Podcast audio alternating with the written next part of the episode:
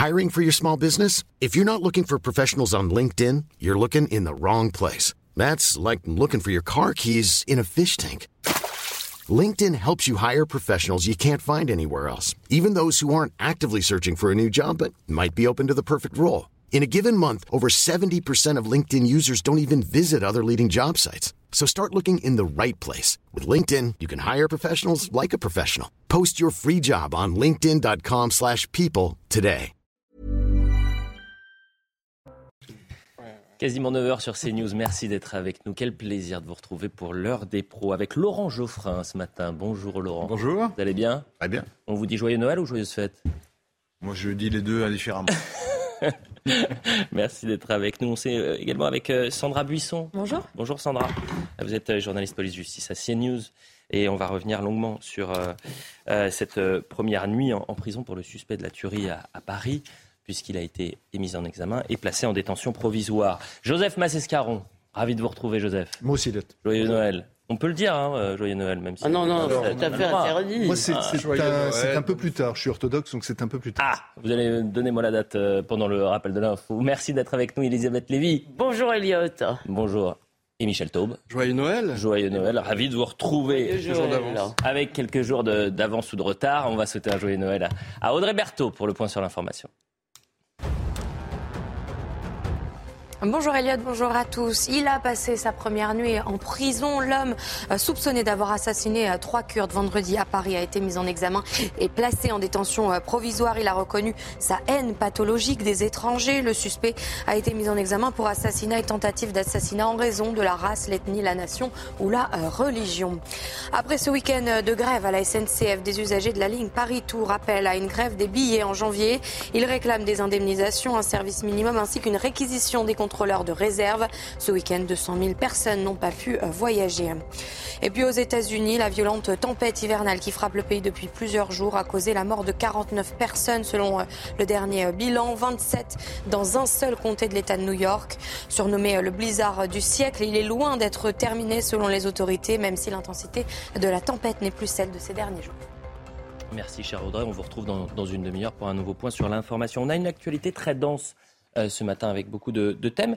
On va commencer avec deux petites informations. Et d'abord, euh, juste un tour de table. Je voulais vous faire réagir. Vous savez, donc on est deux jours après euh, Noël, qui est une fête ou ô combien, ô combien importante pour, pour les catholiques. Et après deux ans de crise sanitaire, les fidèles, vous avez vu ces images, on peut retrouver les bancs de l'Église. Et d'ailleurs, c'est des images qui sont positives de voir ces églises un peu plus remplies.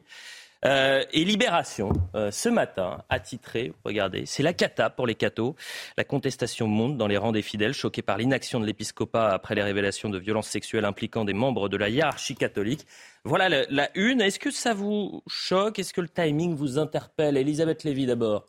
Disons que évidemment, il y a des contestations dans l'Église. Je pense qu'ils ne l'inventent pas. En revanche, je trouve effectivement qu'ils auraient pu attendre quelques jours. Je ne suis pas sûr, par exemple, qu'ils auraient trouvé des scandales dans des institutions juives. Ils l'auraient fait le jour de Kippour ou, le, ou un jour de grande fête religieuse juive.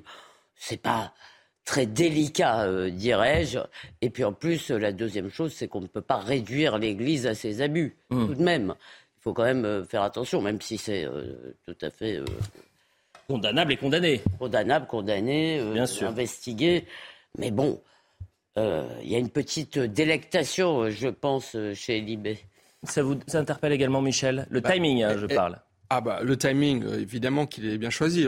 ils auraient pu la sortir euh, la veille de Noël, ça aurait été encore plus grossier. Ou le jour en plus, de Noël. Et puis voilà, le jour de Noël. en plus, est-ce que c'est vraiment la cata pour les cathos? C'est la cata peut-être pour l'institution de l'Église catholique mmh. qui rencontre d'énormes problèmes, mais pour les catholiques qui sont encore la première religion dans le monde. Hmm. Voilà, on ne peut pas dans non le plus. Monde. Ah oui, oui, c'est quand il y a. Oui, c'est ce qui, je, crois. Bon, on peut, on peut vérifier. En tout cas, c'est. On, va, on va faire comme euh, plus, au foot. Le VAR. On va faire les, on va faire la VAR. non, non, mais c'est quand même une religion qui est quand même très importante dans le monde entier. En France, ça l'est encore. Voilà. Et, voilà, donc je pense que c'est l'institution qui a des problèmes. Mais pour les catholiques, ils étaient très nombreux euh, aux messes de minuit. Et il paraît qu'il y en a plus que les années précédentes. Bah oui, surtout que pendant euh, deux ans, avec la crise sanitaire, elles étaient euh, vides, malheureusement, les, les, il y a églises. beaucoup de gens troublés. Posons la question à l'ancien directeur de la rédaction, quand même. L'institution, évidemment, Laurent Geoffrin. Presque en péril. Mais en tant que directeur de la rédaction, deux jours après Noël, vous l'auriez fait, honnêtement Je ne suis pas sûr. Mais c'est difficile à dire, hein. je ne suis pas sûr.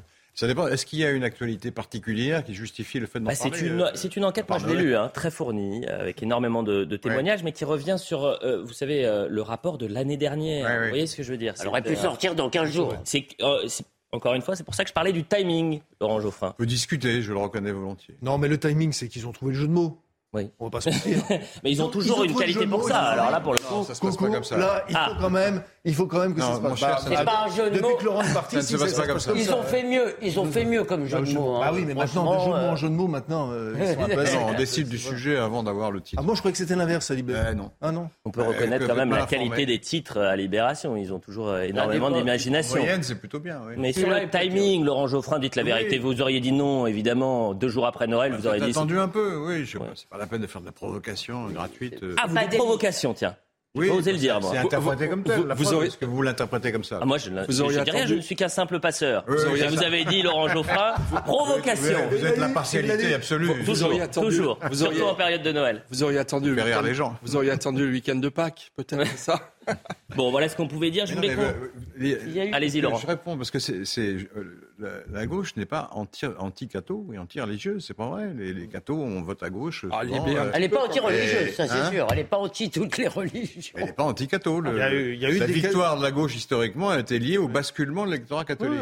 Il y a eu des cathos de gauche. C'était des poissons volants. Il y a eu. Mais c'est pas du tout ça. Non, à l'époque. Vous dites il y a eu. Bretagne et tous les pays noirs sont tombés à gauche. C'est une période révolue selon vous, Joseph. Bon, voilà ce qu'on ah non, non, non, non, maintenant c'est des poissons volants, Laurent. Je ne dis pas que je fais des bêtises, renseignez-vous. Mais il y a une gauche catho très forte. De moins en moins. Ah non, une gauche catho très forte. Bien elle n'existe plus, la gauche catho. Non, vous la cherchez avec une lanterne aujourd'hui. Laurent, enfin, Laurent, soyez sérieux quand même. Non, c'est pas vrai. Attendez, pas tous en même temps. des idées. Non, mais cette gauche qui est président de la région de Bretagne, c'est une région catholique, vous êtes d'accord Qui est président non, de la région de Bretagne. De la région de Bretagne. Qui est président de la région de Bretagne Parce que un socialiste. Excusez-moi, social-démocrate. Vous pensez aujourd'hui que vous pensez sérieusement aujourd'hui que... Oui, il reste, il y en a moins qu'avant. La gauche est ah bah c'est moins qu'on puisse dire. Mais non, mais la gauche n'a pas disparu non plus. Vous euh, bon. prenez vos désirs pour des réalités là. Pas de dispute en semaine post-Noël. Oui, c'est vrai. Non, non, célébrons la grande, célébrons la grande victoire de la gauche. Nous ne sommes qu'amour cette semaine. Euh, autre information, vous savez que c'est les 74 ans de Gérard Depardieu aujourd'hui. Donc on souhaite un, joyeux anniversaire à Gérard Depardieu. Euh, les valseuses. Alors c'est Stéphane Sellerier qui, l'a tweeté avec cette belle photo de Gérard Depardieu, les valseuses, oh, Tais-toi, Cyrano de Bergerac en 90. Euh, c'est l'un des plus grands selon vous, Joseph Massescaron 74 ans déjà. Je... pour moi, c'est un, très très grand de toute façon. Mmh. Très grand. Aujourd'hui, c'est euh, c'est ce qu'on appelle évidemment, bien sûr, au sens propre, euh, littéralement, un monstre sacré. Un monstre sacré. C'est un monstre, sacré, Elisabeth. Littéralement et dans tous les oh. sens. C'est un monstre sacré. Oui, et puis il y a deux choses. C'est un sacré monstre aussi. Il y a l'immense comédien, hmm. et puis il y a ah le personnage de Gérard Depardieu qui est tout à fait euh, baroque dans le bon sens du terme, à mon avis. Non, mais avec, avec toutes les possibilités à chaque fois qu'il a de se renouveler, il, se, il, a un genou à terre, il remonte. Enfin, euh, je, ne sais pas, je pense par exemple la manière dont il a réinterprété Barbara. Enfin, je, je, il est prodigieux. Même dans son film, il est prodigieux. Mmh. Laurent, un mot ah sur Gérard Depardieu. Très grand acteur, bien sûr. Michel. Beaucoup de Oui, et puis quand, quand, on voyage un peu à l'étranger, euh, il fait partie des rares euh, personnalités françaises connues dans le monde entier. C'est une star mondiale. Et ils ne sont pas nombreux à avoir ce, ce, rang de notoriété, de respectabilité. Il a quand même euh, quelque chose de particulier. C'est un milieu très bien pensant, en tous les cas en public, le milieu du cinéma. Les, les comédiens n'osent pas dire des choses qui vont contre la doxa du moment. Alors lui, il s'en fiche complètement. Hmm. C'est assez marrant. Avançons. Voilà les deux petites actus. Je vous le disais, actualité très dense euh, aujourd'hui. On va revenir sur euh, cette première nuit en prison pour le suspect après la tuerie de masse vendredi rue d'Anguin. Le tueur présumé suspecté d'avoir assassiné trois Kurdes et fait trois blessés vendredi à Paris a passé sa première nuit en prison placé en détention provisoire. Vous êtes avec nous, Sandra, pour nous en dire un peu plus. C'est le mobile raciste hein, qui a été retenu. Est-ce qu'on en sait un peu plus sur cette, ces conditions de détention? J'imagine que c'est ultra surveillé. Il, sera surveillé comme euh, les autres détenus. Il est possible qu'il soit placé en, quartier pour personnes euh, vulnérables pour euh, éviter que d'autres détenus s'en prennent à lui. Et puis il y a le, risque suicidaire qui sera évidemment beaucoup surveillé puisque cet homme en détention a dit, en garde à vue, pardon, mmh. devant les enquêteurs, a dit qu'il voulait, après la tuerie, euh, garder la dernière balle pour lui et euh, mettre fin euh, à ses jours. Donc ce sont deux éléments qui seront évidemment regardés de près. Il y a eu avant cette mise en examen cette actualité un peu déroutante, c'est-à-dire qu'il a fait la navette entre la garde à vue et pendant 24 heures il a été placé dans cette, ce centre de soins psychiatriques et ensuite de retour en, garde à vue. La, garde à vue a pu se tenir au, début euh, normalement, c'est-à-dire qu'il a commencé à être euh, entendu, euh, mm. son état de santé le, permettait, et puis à un moment, les enquêteurs se sont aperçus que son état psychologique ne permettait plus de continuer cette garde à vue dans de bonnes conditions, et donc il a été placé quelques heures, vous l'avez dit, à l'I3P, l'infirmerie psychiatrique de la préfecture de police de Paris, et puis ensuite, le dimanche après-midi, sa garde à vue a pu reprendre normalement, hmm. l'audition continuait et elle a hmm. été levée euh, lundi matin. Il a été mis en examen pour assassinat et tentative d'assassinat en raison de la race, l'ethnie, la nation ou la religion, euh, et donc placé en détention provisoire. Le parquet national antiterroriste ne s'est pas encore saisi du dossier. Alors pas encore, pour l'instant il ne s'est pas hmm. saisi. ça ne veut pas dire qu'il le sera plus tard, ça ne veut pas dire qu'il ne le sera pas. Ça peut intervenir à tout moment si des éléments euh, nouveaux euh, interviennent dans, l'enquête. Il faut savoir que dans le code pénal, euh, l'infraction est reconnue terroriste quand elle est commise intentionnellement avec pour but de troubler gravement l'ordre public par l'intimidation ou la mmh. terreur. C'est l'intention de l'auteur et pas sa conséquence qui est passée au crible. Dans quel but est-il passé à l'acte? En l'état, il semble que donc le parquet considère que ces crimes ont eu pour conséquence de troubler l'ordre public, mais que l'intention n'était pas forcément de terroriser ou d'intimider. En l'état, euh, en l'état de l'enquête, ça peut, ça peut changer si d'autres infos arrivent, mais euh, l'exploitation de son ordinateur, des téléphones, des auditions, il n'a pas de lien avec une idéologie extrémiste. Donc il n'y a pas de revendication politique ou idéologique derrière son acte. En fait, le racisme n'est pas un critère suffisant pour caractériser une infraction euh, terroriste. En revanche, ça peut changer si de nouvelles ce qui est compliqué, euh, pardon, ce qui est compliqué avec ça, c'est qu'en fait, il y a une D'abord, il n'y a pas une définition acceptée par tout le monde du terrorisme. Et disons que la définition que nous, on pourrait en avoir, la définition qu'on en aurait en sciences politiques ou dans le, la discussion qu'on aurait ici, n'est pas forcément celle du code pénal. C'est-à-dire, par exemple, le PNAT, le parquet national antiterroriste, mm. souvent ne s'est pas saisi quand il y avait des attaques au couteau euh, de loups solitaires, comme on dit, euh, qui créaient à la Wagbar, mais qui, dont on n'identifiait pas derrière des réseaux. En revanche, moi, je, on peut considérer. Non, non, non, le PNAT se saisit tout à fait d'hommes non, non, derrière lesquels il n'y a pas de. Excusez-moi, Sandra, j'ai des exemples en tête. c'est arrivé qu'ils ne se saisissent pas. Mais parce qu'il euh, y avait des, raisons qui montraient qu'il y avait. mais pardon, justement, excusez-moi, pour nous, c'est terroriste. Moi, un type qui prend son couteau. Moi, je vous parle en termes vous de. Vous parlez de la définition du code pénal. Pour le PNAT, ce qui est important, c'est les réseaux derrière, en réalité. C'est-à-dire, est-ce qu'il y a un donneur. Un des critères? Pardon. Bah, mais non, puisqu'on a vu euh, depuis 2017 de nombreux actes terroristes qui ont été euh, considérés comme des actes terroristes. D'ailleurs, on le parle de plus en plus. Depuis 2019, euh, la menace principale, ce sont ceux dont vous parlez, qui sont des gens qui s'auto-radicalisent et qui n'ont pas de lien avec des organisations terroristes. Oui, bah très souvent, Par exemple, le, terroriste, le terroriste de Nice, de l'attentat de Nice, de la promenade de Nice, n'avait aucun lien avec l'organisation terroriste. Il n'avait pas de lien. Et, et, il a été considéré D'accord, celui-là, parce, oui, parce que à mon avis, c'était tellement massif que c'était difficile de faire beaucoup autrement. De procès terroristes, ce que j'essaye de vous dire, c'est que très souvent, pardon, alors ça j'ai des cas, le PNAT ne s'est pas saisi dans les cas d'attaque de loups solitaires. Très souvent, ça nous a très souvent d'ailleurs, on s'en est un peu mais ce qui dérangeait également, c'était la qualification, en tout cas l'utilisation du terme déséquilibré, qui était souvent utilisé plus que d'une idéologie. Vous savez, on a souvent entendu ça dans des, dans, des faits dramatique où on disait mais c'est pas finalement quelqu'un de réfléchi, c'est un déséquilibré, d'où le fait que parfois. Encore une fois, l'attentat de Nice est tout à fait. mais c'est un contre-exemple. on, a assisté au procès de mhm. l'attentat de la promenade de mhm. Nice et mhm. dans le verdict. La Cour, qui ne peut pas juger euh, l'auteur de l'acte puisqu'il est mort, a considéré toutefois qu'il était tout à fait responsable de ses actes au moment des faits, alors qu'il y a une grosse, euh, un gros sujet sur euh, ces troubles de personnalité. Ce qui est intéressant également, c'est que plusieurs responsables politiques, Michel Taube, appellent à ce que le parquet national antiterroriste se saisisse du dossier, j'imagine aussi pour que toute la lumière soit faite et que si besoin, euh, la qualification terroriste soit évacuée. Elle peut toujours euh, être, bien sûr, euh, que le parquet de Paris ne va pas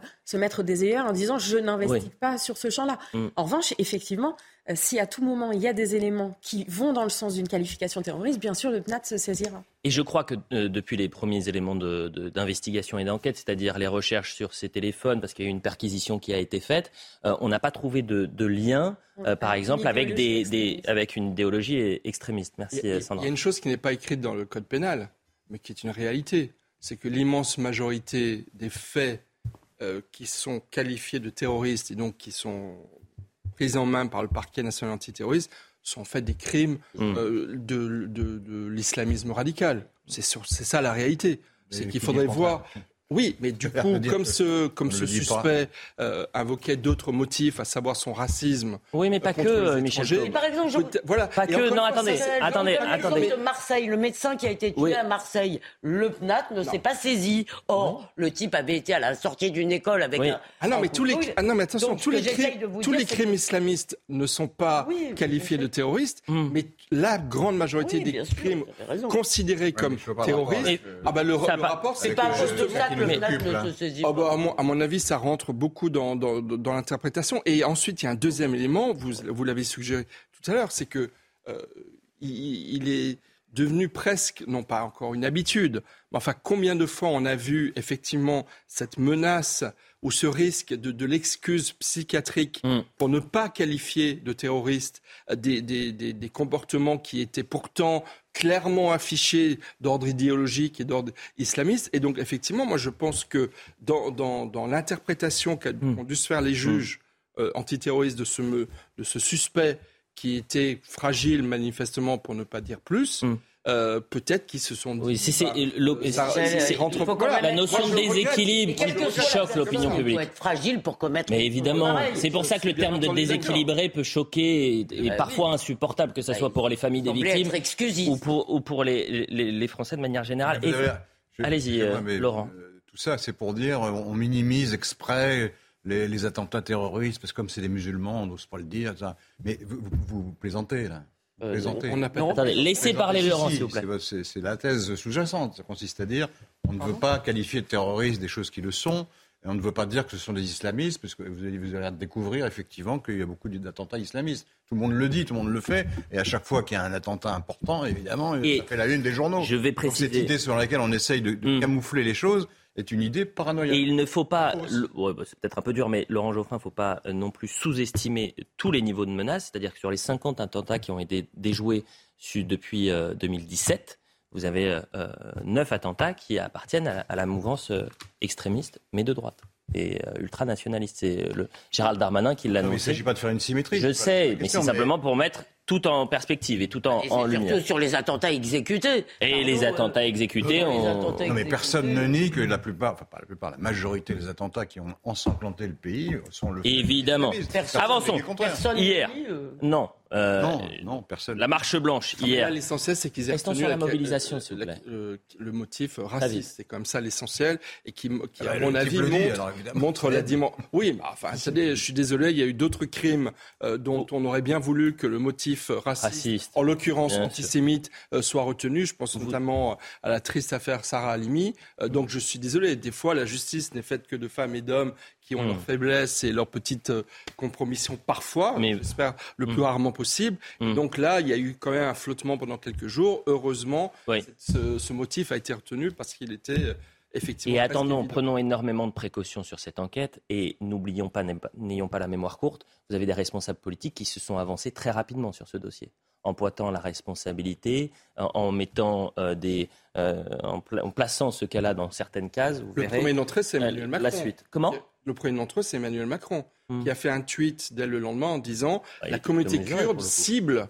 cible de, de, cette fusillade. Alors que manifestement, euh, on selon les éléments que qu'on a, on selon en est les premiers éléments, il avait prévu de passer à l'action d'abord à Saint-Denis, euh, en visant des étrangers euh, quels qu'ils soient, et il a renoncé parce qu'il a trouvé qu'à ses yeux il n'y avait pas assez de monde et donc hmm de victimes potentielles et puis qu'il était habillé euh, d'une manière qui l'aurait empêché de recharger les Kurdes en tant que tel. C'est pas le c'est pas le tweet ah. permettez-moi c'est pas le tweet d'Emmanuel Macron qui m'a le plus choqué si, dans, dans, les premières heures. C'est pas non plus ce que pense la communauté kurde. Oui, hein. mais ça encore une fois c'est pour ça qu'il faut prendre énormément de précautions sur. Justement, il faut attendre parce que ça c'est un élément qui est quand même un élément important. Vous avez bien vu, on va parler de la manifestation. Oui ce qui a été dit dans la manifestation, qui a été répété, répété plusieurs fois la manifestation, c'est que eux, évidemment, pensent qu'il y a un attentat, un attentat clairement, un, clairement anti, anti que, ça a été fait, que ça a été fait, que ça a été fait sciemment parce qu'il était prévu une réunion euh, importante des comités qui n'a pas pu se faire à ce moment-là, et la personne n'a pas été renseignée. Pour l'instant, les, éléments de l'enquête ne permettent pas de corroborer cette thèse. Et c'est très intéressant. Moi, je retiens ce qu'a dit Jean-Christophe Couvi, qu'on entendra sur euh, autre chose, sur les violences contre les forces de l'ordre,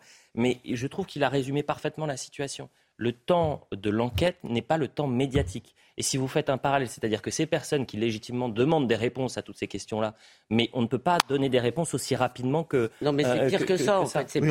Pardon, Joseph, c'est encore pire que ça. C'est-à-dire que pour beaucoup euh, de Kurdes, mmh. moi j'aime pas l'expression communauté kurde, hein. mmh. mais bon. D'abord parce qu'il y a des communautés kurdes. Oui, et par ailleurs, il y a des Kurdes. Voilà. Euh, pour beaucoup de Kurdes, c'est inacceptable, inenvisageable, incompréhensible. Mmh. l'idée que ce serait en quelque sorte un, hasard malheureux que ce soit tombé non seulement sur des Kurdes, mais pas sur n'importe lesquels, puisque, comme l'a rappelé Joseph, il préparait les commémorations des attentats, de l'attentat du. Quand vous êtes kurde, vous considérez de toute façon qu'il n'y a pas de loups solitaires, que derrière les loups solitaires, il y a, les loups gris. Voilà. Avançons. Justement, cette marche, cette marche qui s'est déroulée. historique, le, s'il vous plaît. On a beaucoup ah de thèmes ce matin, s'il vous plaît. Ah bah euh, cette marche, justement, qui n'avait rien, c'était pas anodin le parcours de cette marche, puisque vous partiez hier rue d'Anguin, où il y a eu euh, cette, euh, cette tuerie vendredi, jusqu'à rue Lafayette, où il y a dix ans, trois euh, Kurdes, trois militants de Kurdes avaient été euh, exécutés. Euh, et effectivement, il y a en filigrane cette, ce manque de réponse que demande depuis maintenant dix ans la communauté kurde sur ce premier drame et sur le second. Juste une chose, parce que j'en parlais avec Laurent tout à l'heure. C'est, je connais bien cet endroit, la rue d'Anguin, parce que j'y passe très, très, très, très, très souvent. Hum. Et, très, très souvent, je vais vous faire une confidence sur cet, cet endroit précis. comme ça, machinalement, j'allais de trottoir en face. Pourquoi? Parce qu'il y avait en effet. Euh, j'ai toujours, je me suis toujours dit, et je, vous donne ma parole que c'est vrai, qu'il y avait une possibilité d'attentat en ce lieu. Ce lieu n'a, le fait que ce lieu n'est pas protégé, avec ses marches euh, montantes, et, etc., je suis désolé, avec ce que les Kurdes ont, vécu, ça me paraît, je le dis franchement, mmh. ça me paraît juste dément. Mais en même temps, plus précisément, on est bien celui. Non, mais je connais bien celui. Moi, moi, aussi, moi aussi je le connais. J'allais dans le resto qui est en face. Alors en même temps, en non, face du centre culturel kurde, il y a ce restaurant. Il y a d'autres communautés. Il y a d'autres communautés qui sont. Il y a aussi ce restaurant. Il y a d'autres communautés qui sont protégées. Disons-le franchement. Le communauté ou peuple, le peuple kurde n'est pas protégé. Franchement. Non, non. Alors, moi, je profite de cette remarque très très importante parce qu'il y a quand même des dysfonctionnements qui ont amené à cette euh, horreur que l'on a vécue vendredi dernier. Mais effectivement, très précisément, je pense qu'il y a eu un manquement de la part des autorités publiques qui auraient dû, depuis des années, mettre des forces de police devant ce qui est vraiment, encore une fois, le centre le plus fréquenté ah par la communauté kurde. Et la preuve, c'est que le hasard, peut-être le hasard, peut-être le hasard, a fait que deux des, trois victimes mmh. sont de grandes personnalités kurdes. Le chanteur qui est mort, c'est une star dans la communauté kurde. Et la, dame qui, dirigeait l'association des femmes euh, kurdes, c'est la même chose. Mmh. Donc c'est bien la preuve que là, il y a aussi un dysfonctionnement. Effectivement, il, je connais bien ce quartier également, il aurait dû y avoir ça fait partie des lieux sensibles de la République qui auraient dû e-, être protégés. Et j'aimerais que les pouvoirs publics aient l'honnêteté Quelques réactions cet après-midi, hier après-midi. Le dysfonctionnement, c'est quand même que cet homme était dehors. Mais évidemment. Euh, c'est la première question qu'on se pose, c'est qu'est-ce qu'il faisait dehors alors qu'il y avait eu... Je sais, non mais je sais, Sandra va me dire le droit a été respecté. Oui, mais... Non, après, il y a eu, il y a eu, une défaillance dans le fait que ça n'a pas été assez vite le concernant, bien sûr, ce qu'il aurait dû euh, pouvoir être jugé euh, dans les temps impartis de la détention provisoire. Et après, est-ce que euh, dans les critères de son contrôle judiciaire, les critères étaient assez stricts? Ça, c'est une question aussi. Est-ce qu'on a sous-évalué mm. sa dangerosité et son mm. potentiel récidiviste? Mm. Ça, c'est des questions qu'on pourra se poser. Quelques réactions, c'était hier après-midi. Et juste après la publicité, on entendra Jean-Christophe Couvi, vous savez, secrétaire national SGP, euh, qui porte un regard euh, très lourd sur, sur les violences euh, en marge de la manifestation et le choc des forces de l'ordre qui ont vécu ça sur le terrain. Je rappelle qu'il y a eu une trentaine de policiers blessés samedi à Paris. 30 policiers blessés alors qu'ils couvraient la manifestation. Mais d'abord, écoutons les, les, manifestants hier lors de cette marche blanche qui s'est passée dans le cadre.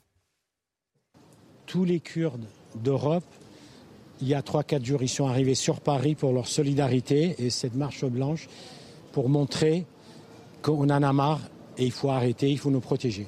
Aujourd'hui, moi, en tant que franco-kurde, né en France, euh, je ne suis pas en sécurité dans mon propre pays. Aujourd'hui, c'est mille, demain, c'est nous. Euh, on chante les mêmes chansons, on chante paix et liberté. Voilà ce qu'on pouvait dire euh, sur cette marche blanche. juste après la publicité, je le disais, on va revenir sur la déclaration. C'était hier sur notre antenne de, de Jean-Christophe Couvi, parce qu'elle est très forte. Il dit on a des policiers qui ont euh, qui sont sous le choc aujourd'hui euh, après cette euh, manifestation, qui ne comprennent pas comment, alors qu'ils couvraient la manifestation, alors que les policiers et les forces de l'ordre sont intervenus 15 minutes après les faits, pourquoi ils ont été la cible de, de, ces, de, ces manifestants extrêmement violents.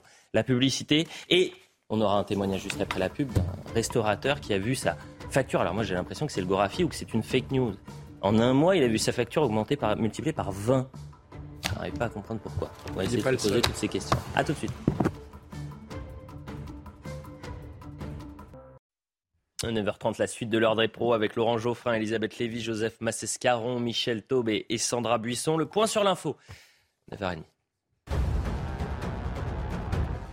Après deux Noëls sous Covid, l'épidémie de grippe vient gâcher les fêtes de fin d'année. Le nombre de consultations pour syndrome grippal est en hausse de 57% en une semaine selon Santé publique France. Les symptômes sont également plus intenses et durent plus longtemps. À cette situation s'ajoute l'appel à la grève des médecins libéraux cette semaine. En Chine, les habitants se réjouissent de la suppression de la quarantaine obligatoire à l'arrivée dans le pays après trois ans d'isolement pour cause de Covid. Les Chinois s'empressent de réserver des vols à l'étranger. Les les autorités ont en effet mis fin à la plupart des mesures sanitaires contre le Covid. Et puis au Royaume-Uni, les cheminots sont en grève dans le cadre d'un mouvement pour les salaires. Le trafic ferroviaire est donc totalement paralysé. Hier, tous les Eurostars étaient annulés. Il n'y avait plus de liaison entre Londres, Paris et Bruxelles. Les mouvements de grève qui se multiplient dans le pays, notamment dans les transports et le secteur de la santé. On continue de parler de cette mobilisation euh, de la communauté kurde et euh, notamment, alors c'était hier, Jean-Christophe Couvi qui est régulièrement sur notre antenne secrétaire national SGP qui est revenu sur les violences de samedi en marge de la manifestation.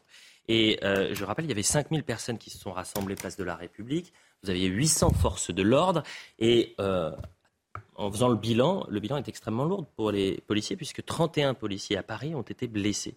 Et les images qu'on a pu découvrir sont extrêmement violentes. Et le retour d'expérience euh, euh, des, policiers sur le terrain, là aussi, est, choquant parce qu'ils ne comprennent pas pourquoi ils ont été la cible euh, de ces heures. On va écouter Jean-Christophe Couvi qui nous dit bah, ça nous a choqués. Il y avait six escadrons de gendarmerie mobile, deux compagnies de CRS, plus effectivement ben, les, j'allais dire les, effectifs de la police parisienne. Donc oui, gros dispositif parce que ce qu'on a vécu euh, la semaine dernière, vendredi dernier, euh, franchement et samedi, ça, nous a choqué. Ça a choqué, ça a pris de court aussi les policiers. Nous, encore une fois, euh, j'ai vu des scènes où les, collègues se faisaient lapider. C'était vraiment impressionnant. Et surtout c'est que c'était le désarroi parmi les forces de l'ordre parce que nous, encore une fois, on, est là pour protéger les gens. Et on ne comprenait pas pourquoi il y avait cette ire du peuple euh, kurde contre nous. Voilà, donc euh, on l'a dit, euh, qu'on manifeste son émotion, qu'on manifeste sa tristesse, peut-être sa colère silencieuse, parce que quand il y a des homicides en France, quand les gens vont dans la rue, ils cassent pas tout et ils font des marches blanches dans la dignité. Et là, vraiment, ce qu'on a vécu avec un champ de bataille parisien, des voitures renversées, le 24 décembre, oui, ça, fait mal au cœur de, voir ça, alors que c'est normalement une, une date où justement tout est pacifié, les gens, euh, quelque part, c'est ce qu'on dit, la trêve des confiseurs, et puis voilà, on oublie un peu les querelles, et, et ça nous a vraiment tous choqués, oui. Alors, comparaison n'est jamais raison, Elisabeth Lévy. Mais en 2015, après l'attentat contre Charlie Hebdo, quatre jours après, vous avez une mobilisation place de la République. Un million de personnes présentes. Et vous avez cette image euh, qui nous a marqué également, c'est cette aide d'honneur qui avait été faite pour les policiers. Non, mais même après. Sept ans plus tard, vous vous ah. retrouvez avec des policiers qui sont la cible dans un contexte aussi euh, euh, terrifiant. Même après la cible des violences. En oui. plus, quand ils Russani, ils n'étaient pas du tout préparés, ils n'étaient pas équipés, ils étaient là un peu pour. Ils avaient arrêté le tueur, ils étaient là pour sécuriser le périmètre et ils se sont pris mais des, tonnes d'objets sur la tête alors qu'ils n'étaient même pas casqués. Hein. Je ne sais pas si vous avez vu les, les images. Bah, c'est inacceptable. C'est inacceptable. Euh, la France les a accueillis, très bien. Euh, je suppose qu'un certain nombre sont français, mais vous n'avez pas vu ni après l'hypercachère, ni après Charlie, ni après Nice. Euh, vous n'avez pas vu ni après Sarah Halimi. Je me rappelle, il y avait une manifestation après Sarah Halimi. les gens n'ont pas tout cassé. Mmh. Et donc, euh, il ne faut surtout pas, si vous voulez, dire ah oui, ils sont en colère, c'est normal. Bah, tout le mm. monde est en colère après un attentat, ou après un assassinat. Tout le monde. Donc c'est tout à fait inacceptable. Et je crois qu'il faut le dire, il faut absolument pas laisser le sentiment qu'il y aurait des excuses. Moi, je comprends l'émotion, je comprends la colère, je comprends pas la violence. Vous comprenez pas la violence, mais comment on peut l'expliquer cette situation aussi tendue, moi, euh, il y, a un élément qui n'a pas été suffisamment souligné. Euh, cinq jours avant, Emmanuel Macron, avant le, ces faits, Emmanuel Macron organisait à Amman, en Jordanie, un sommet de la région avec les États qui oppressent les Kurdes. La Syrie, l'Irak, même l'Iran ont été représentés, alors que euh, vous avez le peuple iranien aujourd'hui qui se soulève contre le régime des Mollahs. Mmh. Et dans la communauté kurde, ça a été perçu pour la énième fois comme une forme de trahison que l'État français se mettent à la table d'États qui oppressent ainsi les Kurdes. Et donc, qu'est-ce que je veux dire par là? Je veux dire que parmi les dirigeants kurdes, qui savent très bien quand l'État des, éléments réunis dans, l'enquête judiciaire, il n'y a pas de lien à faire entre euh, l'assassin et la cause kurde. Et malgré tout, ils font fi de ces informations mmh. et ils n'ont qu'un agenda international. Mais la réalité, c'est que dans la communauté kurde, dans le peuple kurde, il y a une violence il faut quand même pas, faut quand même pas oublier que les Kurdes ont fait le sale boulot que l'Occident n'a pas voulu faire pendant des années, qui continue d'ailleurs à faire. Oui, mais là c'est la géopolitique. Là on revient. Excusez-moi, euh, Laurent Geoffrin. Ça explique. Non, mais moi je veux rester sur les policiers qui sont euh, caillassés alors qu'ils viennent sécuriser. Non, c'est comme ça que vous l'expliquez. Bah oui. Bah alors donnez-moi l'explication. Donc vous me demandiez l'explication. L'explication elle est géopolitique aussi. Pour vous elle est géopolitique. Dans un climat extrêmement sensible où les leaders kurdes en veulent beaucoup à l'exécutif français. Laurent. Plus qu'aux policiers. Le peuple kurde est un peuple dont on nie l'existence depuis euh, un siècle ou plus. Hum. et qui a été constamment euh, broyé par la logique de, du réalisme supposé des puissances. Hein, après le traité de Versailles, on avait promis de, s'occuper du peuple kurde. Ça, la, hum. promesse n'a pas hum. été tenue par les puissances occidentales. Et ça, et ça a été comme ça la même chose euh, en permanence. Et, donc ils sont réprimés par les Irakiens, ils sont réprimés par les Syriens et ils sont réprimés par les Turcs au, premier chef. Donc effectivement, ils ont une sensibilité particulière. Ça n'excuse rien et ça, ne peut pas justifier les violences qui ont été commises à Paris, qui sont absurdes en plus, parce que les Français ne sont pas non plus des gens hostiles à la cause kurde. Ça, c'est pas vrai. Oui, mais enfin, au sein de, au sein de communautés ou peuples me chaud, ce qu'on emploie, mais euh, au sein de cette communauté, il y a quand même euh, le PKK, le parti, ce ne sont pas des enfants de cœur précisément. Hein. C'est pas c'est pas rien si le PKK est euh, considéré comme un certain nombre de pays comme une organisation terroriste elle-même. Donc par l'Union euh, européenne. Par l'Union européenne. Donc donc, donc, simplement simplement euh, il y a aussi pardon pour pour les avoir vus régulièrement et c'est une manifester euh, une fois par an euh, euh, et pour la manifestation se terminant place de la République, on voit bien qu'ils sont organisés comme des milices. Voilà, il faut dire. Et nous acceptons le fait qu'il y ait des milices qui s'autogèrent. Mais c'est vrai pour les Kurdes, mais c'est vrai aussi pour les Tamouls, pour d'autres communautés. Il n'y a, pas que celle-ci. Et ça, aujourd'hui, on découvre. Moi, c'est l'étonnement qui m'étonne. Franchement, hein, c'est l'étonnement je ne vois pas comment ça pouvait se faire. Ce, bah, comme, euh, comme à chaque fois, c'est-à-dire que quand vous avez un drame, Joseph Massescaron, vous ne vous attaquez pas si vous faites une marche blanche, une mobilisation. mais pardonnez-moi. Vous ne vous attaquez pas aux forces de l'ordre. Parmi les communautés qui sont des drames, il n'y en a pas aussi qui sont organisées avec des milices et notamment aussi avec des, partis qui sont considérés au rang des voilà organisations Voilà ce qu'on dire. En un mot, s'il vous plaît. En un mot, non, mais quand vous avez, euh, je ne sais plus qui disait ça, euh, la formule n'est pas de moi, donc je ne veux pas me l'approprier, mm. mais que quand vous avez une culture de la résistance, vous avez très, une culture de la violence. Si vous voulez, évidemment, mm. euh, ça va, ça va euh, nécessairement euh, avec. Et juste un mot, Laurent, personne ne nie l'existence du peuple kurde. Le fait qu'il n'ait pas d'État. Non, non qu'il y a un peuple kurde, tout le monde le sait, personne ne le nie. Que euh, la question, c'est est-ce que, est la question, c'est celle de l'État. Il y a des peuples qui n'ont pas d'État. Ça existe. Et, l'État indépendant, parce qu'il y a aussi. Autre thématique, et je le disais avant la publicité, c'est une histoire de fou, et j'ai du mal à le croire. On change complètement de sujet. Une autre on va parler de facture d'énergie. Euh, on est en direct avec Ulrich Aléjo. Merci d'être avec nous, Ulrich. Vous êtes restaurateur, et très honnêtement, j'ai du mal à croire ce qui vous arrive. Euh, vous êtes propriétaire d'une brasserie, la Rocade à Villebon-sur-Yvette en Essonne, et votre contrat a été euh, reconduit tacitement pour l'année qui vient avec des conditions différentes. Et votre facture, si j'ai bien compris, a été multipliée par 20. Alors on va la regarder puisque c'est Frédéric Roy, euh, l'artisan boulanger. Ça c'est en, en, novembre, si je ne dis pas de bêtises, 718 euros, novembre 2022. Et on va voir celle de décembre, 17 574 euros. Alors expliquez-nous, c'est quoi le problème? Bonjour. Donc euh, oui, effectivement, euh, j'ai un très gros problème. Décalé. Vous m'entendez? Oui, je vous entends. Allez-y, allez-y, allez-y. On a besoin de comprendre. Oui, donc euh, voilà, vendredi, comme tous les mois, ce vendredi, j'ai reçu ma facture d'électricité, ma nouvelle facture d'électricité par mail. Et là, à ma grande surprise, voilà, je suis passé effectivement d'une facture du mois de novembre de 700 euros à aujourd'hui une facture de environ 18 000 euros. Voilà. Donc, euh, c'est une facture mensuelle ou annuelle, 18 000 euros? Non, non, non, non, c'est la facture mensuelle. Bon, est-ce que vous avez eu des explications? Parce qu'il y a peut-être un, bug, une erreur. C'est pas possible. Non, il n'y a pas d'erreur. La consommation, euh, la consommation est la même, la même que par rapport au mois précédent. Euh, j'exerce dans cette brasserie depuis 2018. La consommation est toujours régulière. Il n'y a pas de surconsommation. Il n'y a pas, euh, voilà, il n'y a pas eu de, surcharge électrique. C'est en fait que mon contrat a été renouvelé en novembre 2022 par tacite reconduction auprès de mon fournisseur avec la nouvelle grille tarifaire. Voilà. Bon. Quelles explications vous avez eues? Parce que je n'arrive toujours pas à le croire et j'ai l'impression que c'est euh, euh, vraiment une, info du Gorafi. Quoi. C'est, une blague. Ben, voilà, donc euh, de suite, j'ai appelé mon fournisseur pour avoir des explications et on m'a dit que, que c'était dû à la situation avec la, guerre en Ukraine et tous les problèmes voilà, de, de réapprovisionnement d'énergie.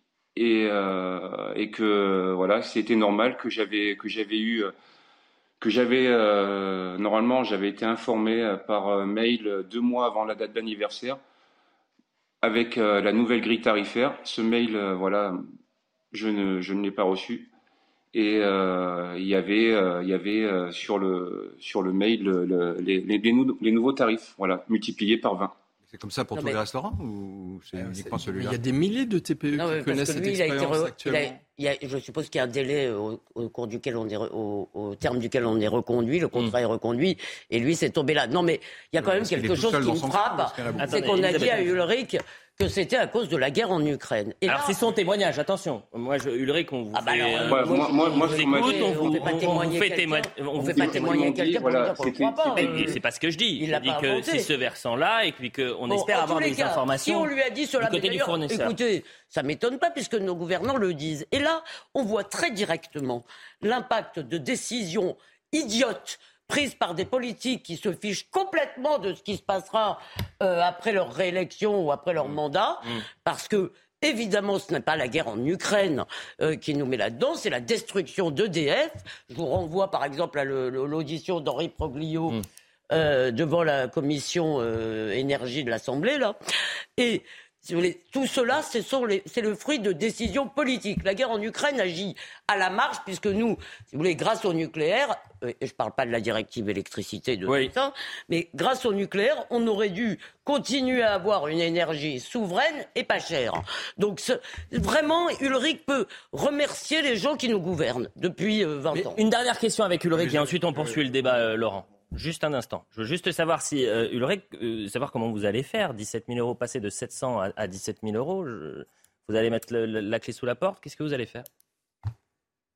Mais là, c'est pour ça qu'aujourd'hui je suis là, c'est pour, euh, c'est pour en parler, pour, pour, pour, pour peut-être quelqu'un qui va voir l'émission, va réagir, me trouver une solution. Là, je vais solliciter le médiateur de l'énergie pour voir si je peux trouver une solution à l'amiable avec mon fournisseur ou euh, démarcher, de, contracter un autre, euh, un autre contrat euh, d'énergie avec un autre fournisseur. Mais là, c'est pareil, d'après mon fournisseur, j'aurai des frais de résiliation à hauteur de 75%.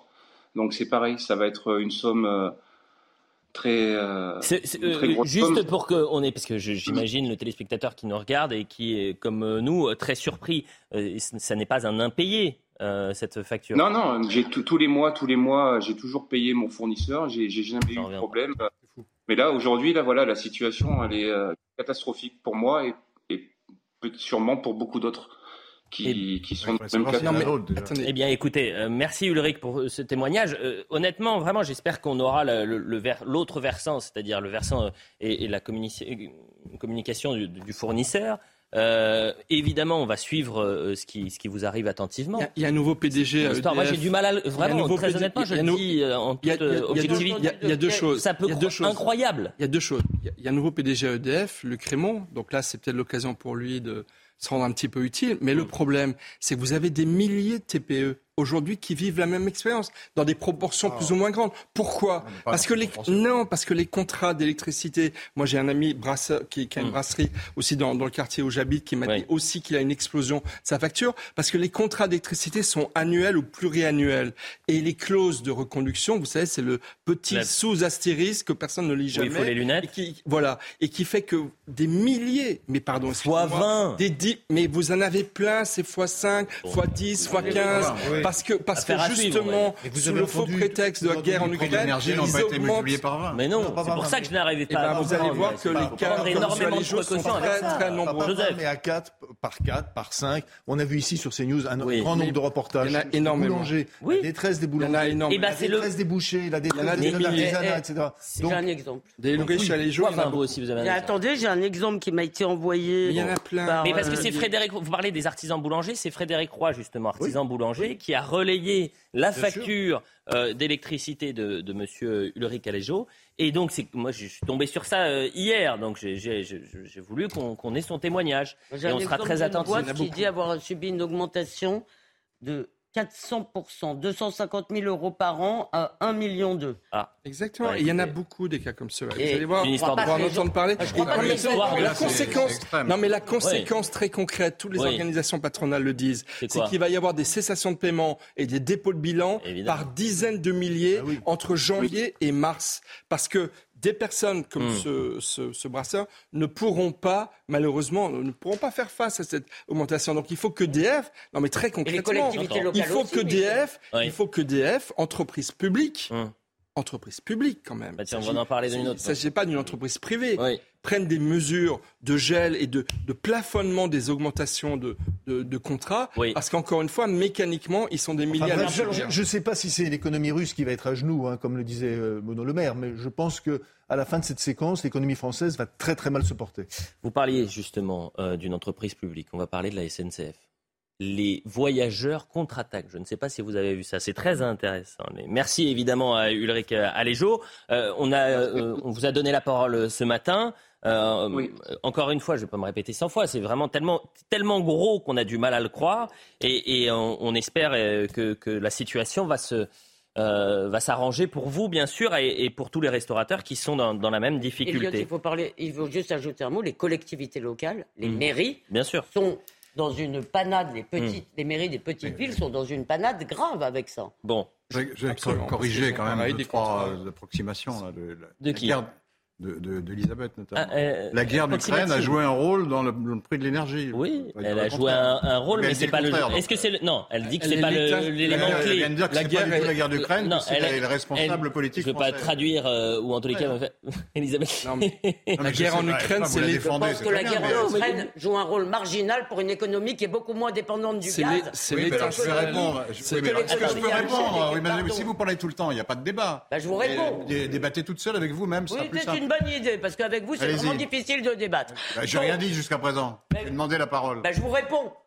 Oui, mais avant même que j'ai fini de, me mettre en cause, Avant même que j'ai fini ma phrase, vous répondez. Alors évidemment, ça. Allez-y, Laurent. C'est facile de débattre dans ces conditions. Bah oui, bien sûr. Est-ce qu'avec tous nos rêves, je, je, je confirme, la guerre d'Ukraine joue un rôle important dans le prix de l'énergie mondiale et ça se répercute euh, dans toute l'Europe. On le voit tous les jours. Pas la peine de nier l'évidence. Le premier point. Deuxième point. Ah. Le pourquoi il y a une pénurie d'électricité euh, en France, c'est pas seulement dû euh, aux hésitations d'il y a dix ans. Ah.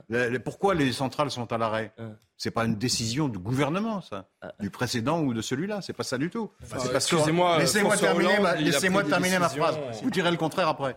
Le, pourquoi C'est parce qu'on a fait de la, maintenance qui est nécessaire, hein, c'est le nucléaire, et qu'on a découvert qu'il y avait des fissures tout à fait dangereuses. Mais non. Bon, Elisabeth, attendez, vous l'attaquez. Elisabeth, On ne pourra pas. Elisabeth, allez-y. Je vais répondre. Puisque Elisabeth, il n'y a pas de fissure, c'est pas un problème. faire un plaisir de m'écouter.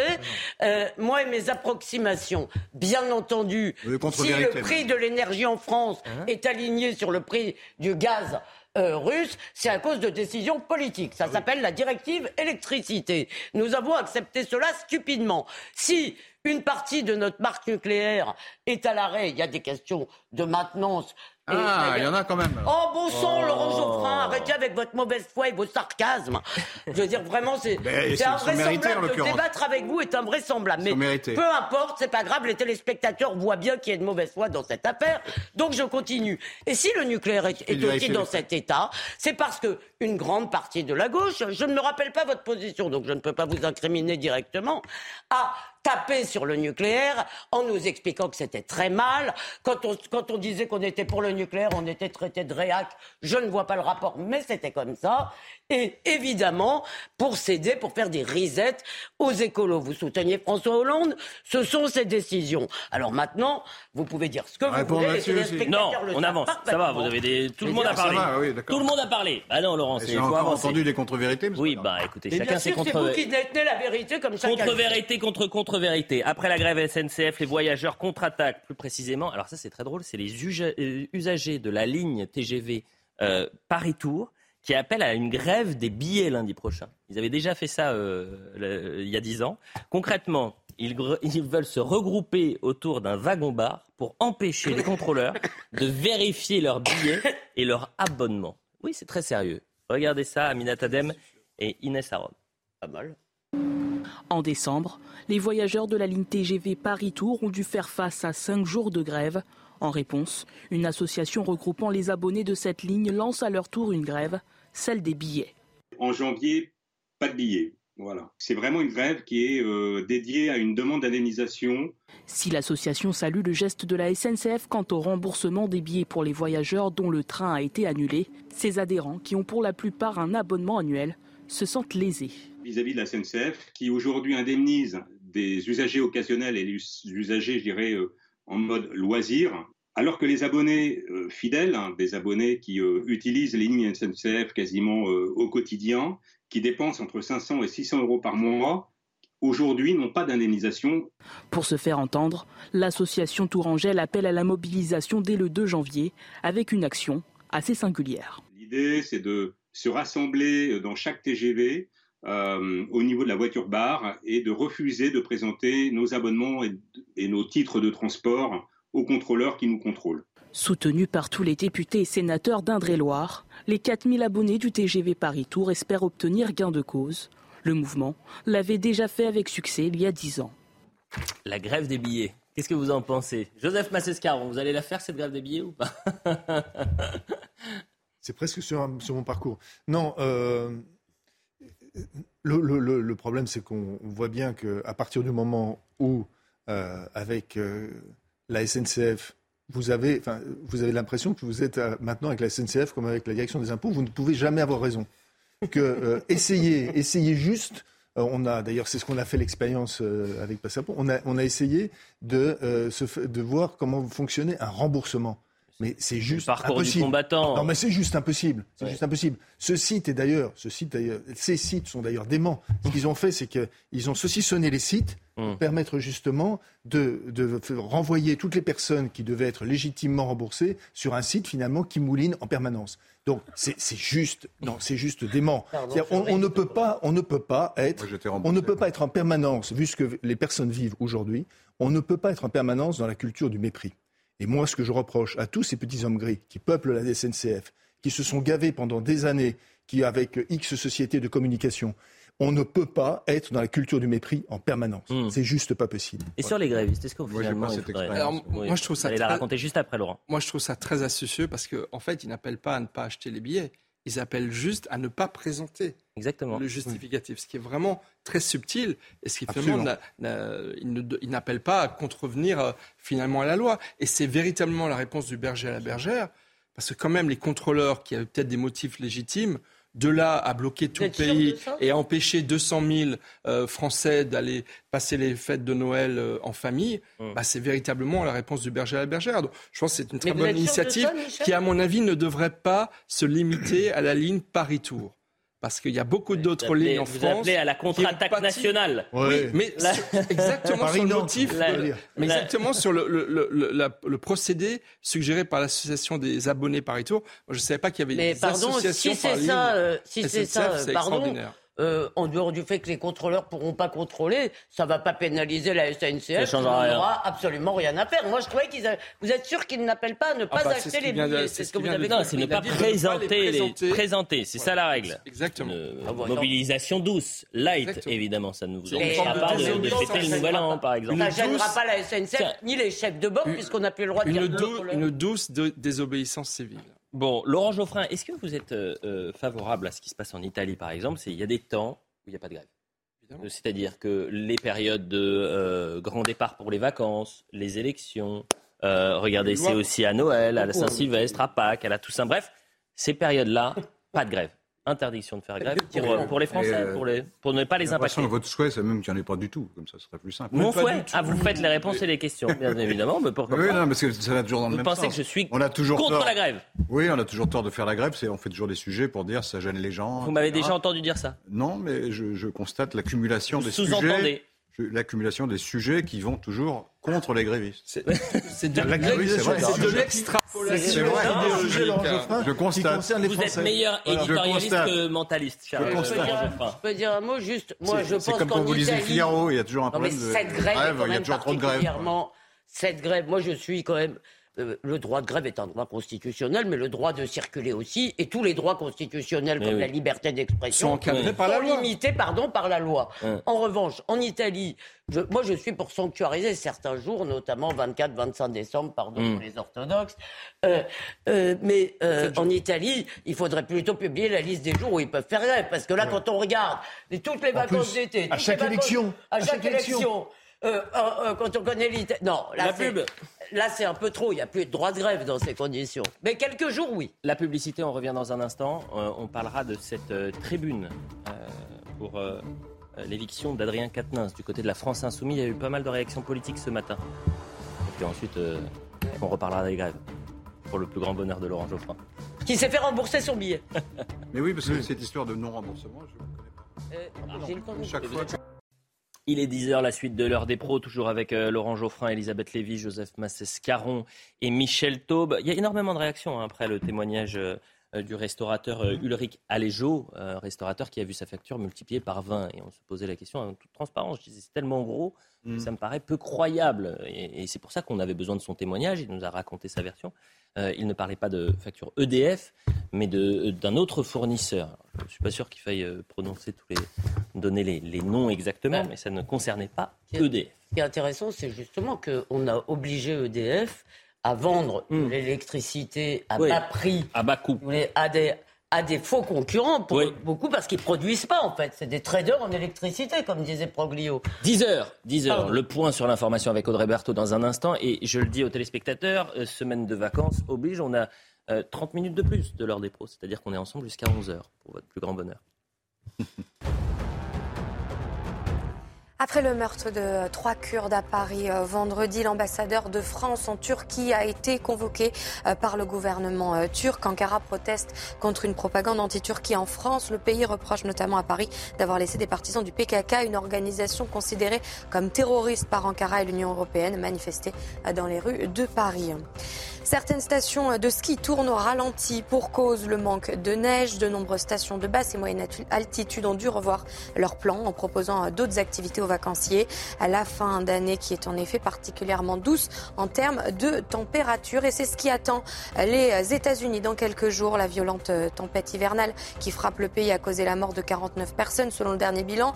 Surnommé le blizzard du siècle, l'intensité de cette tempête devrait s'atténuer pour laisser, comme en France, la douceur s'installer.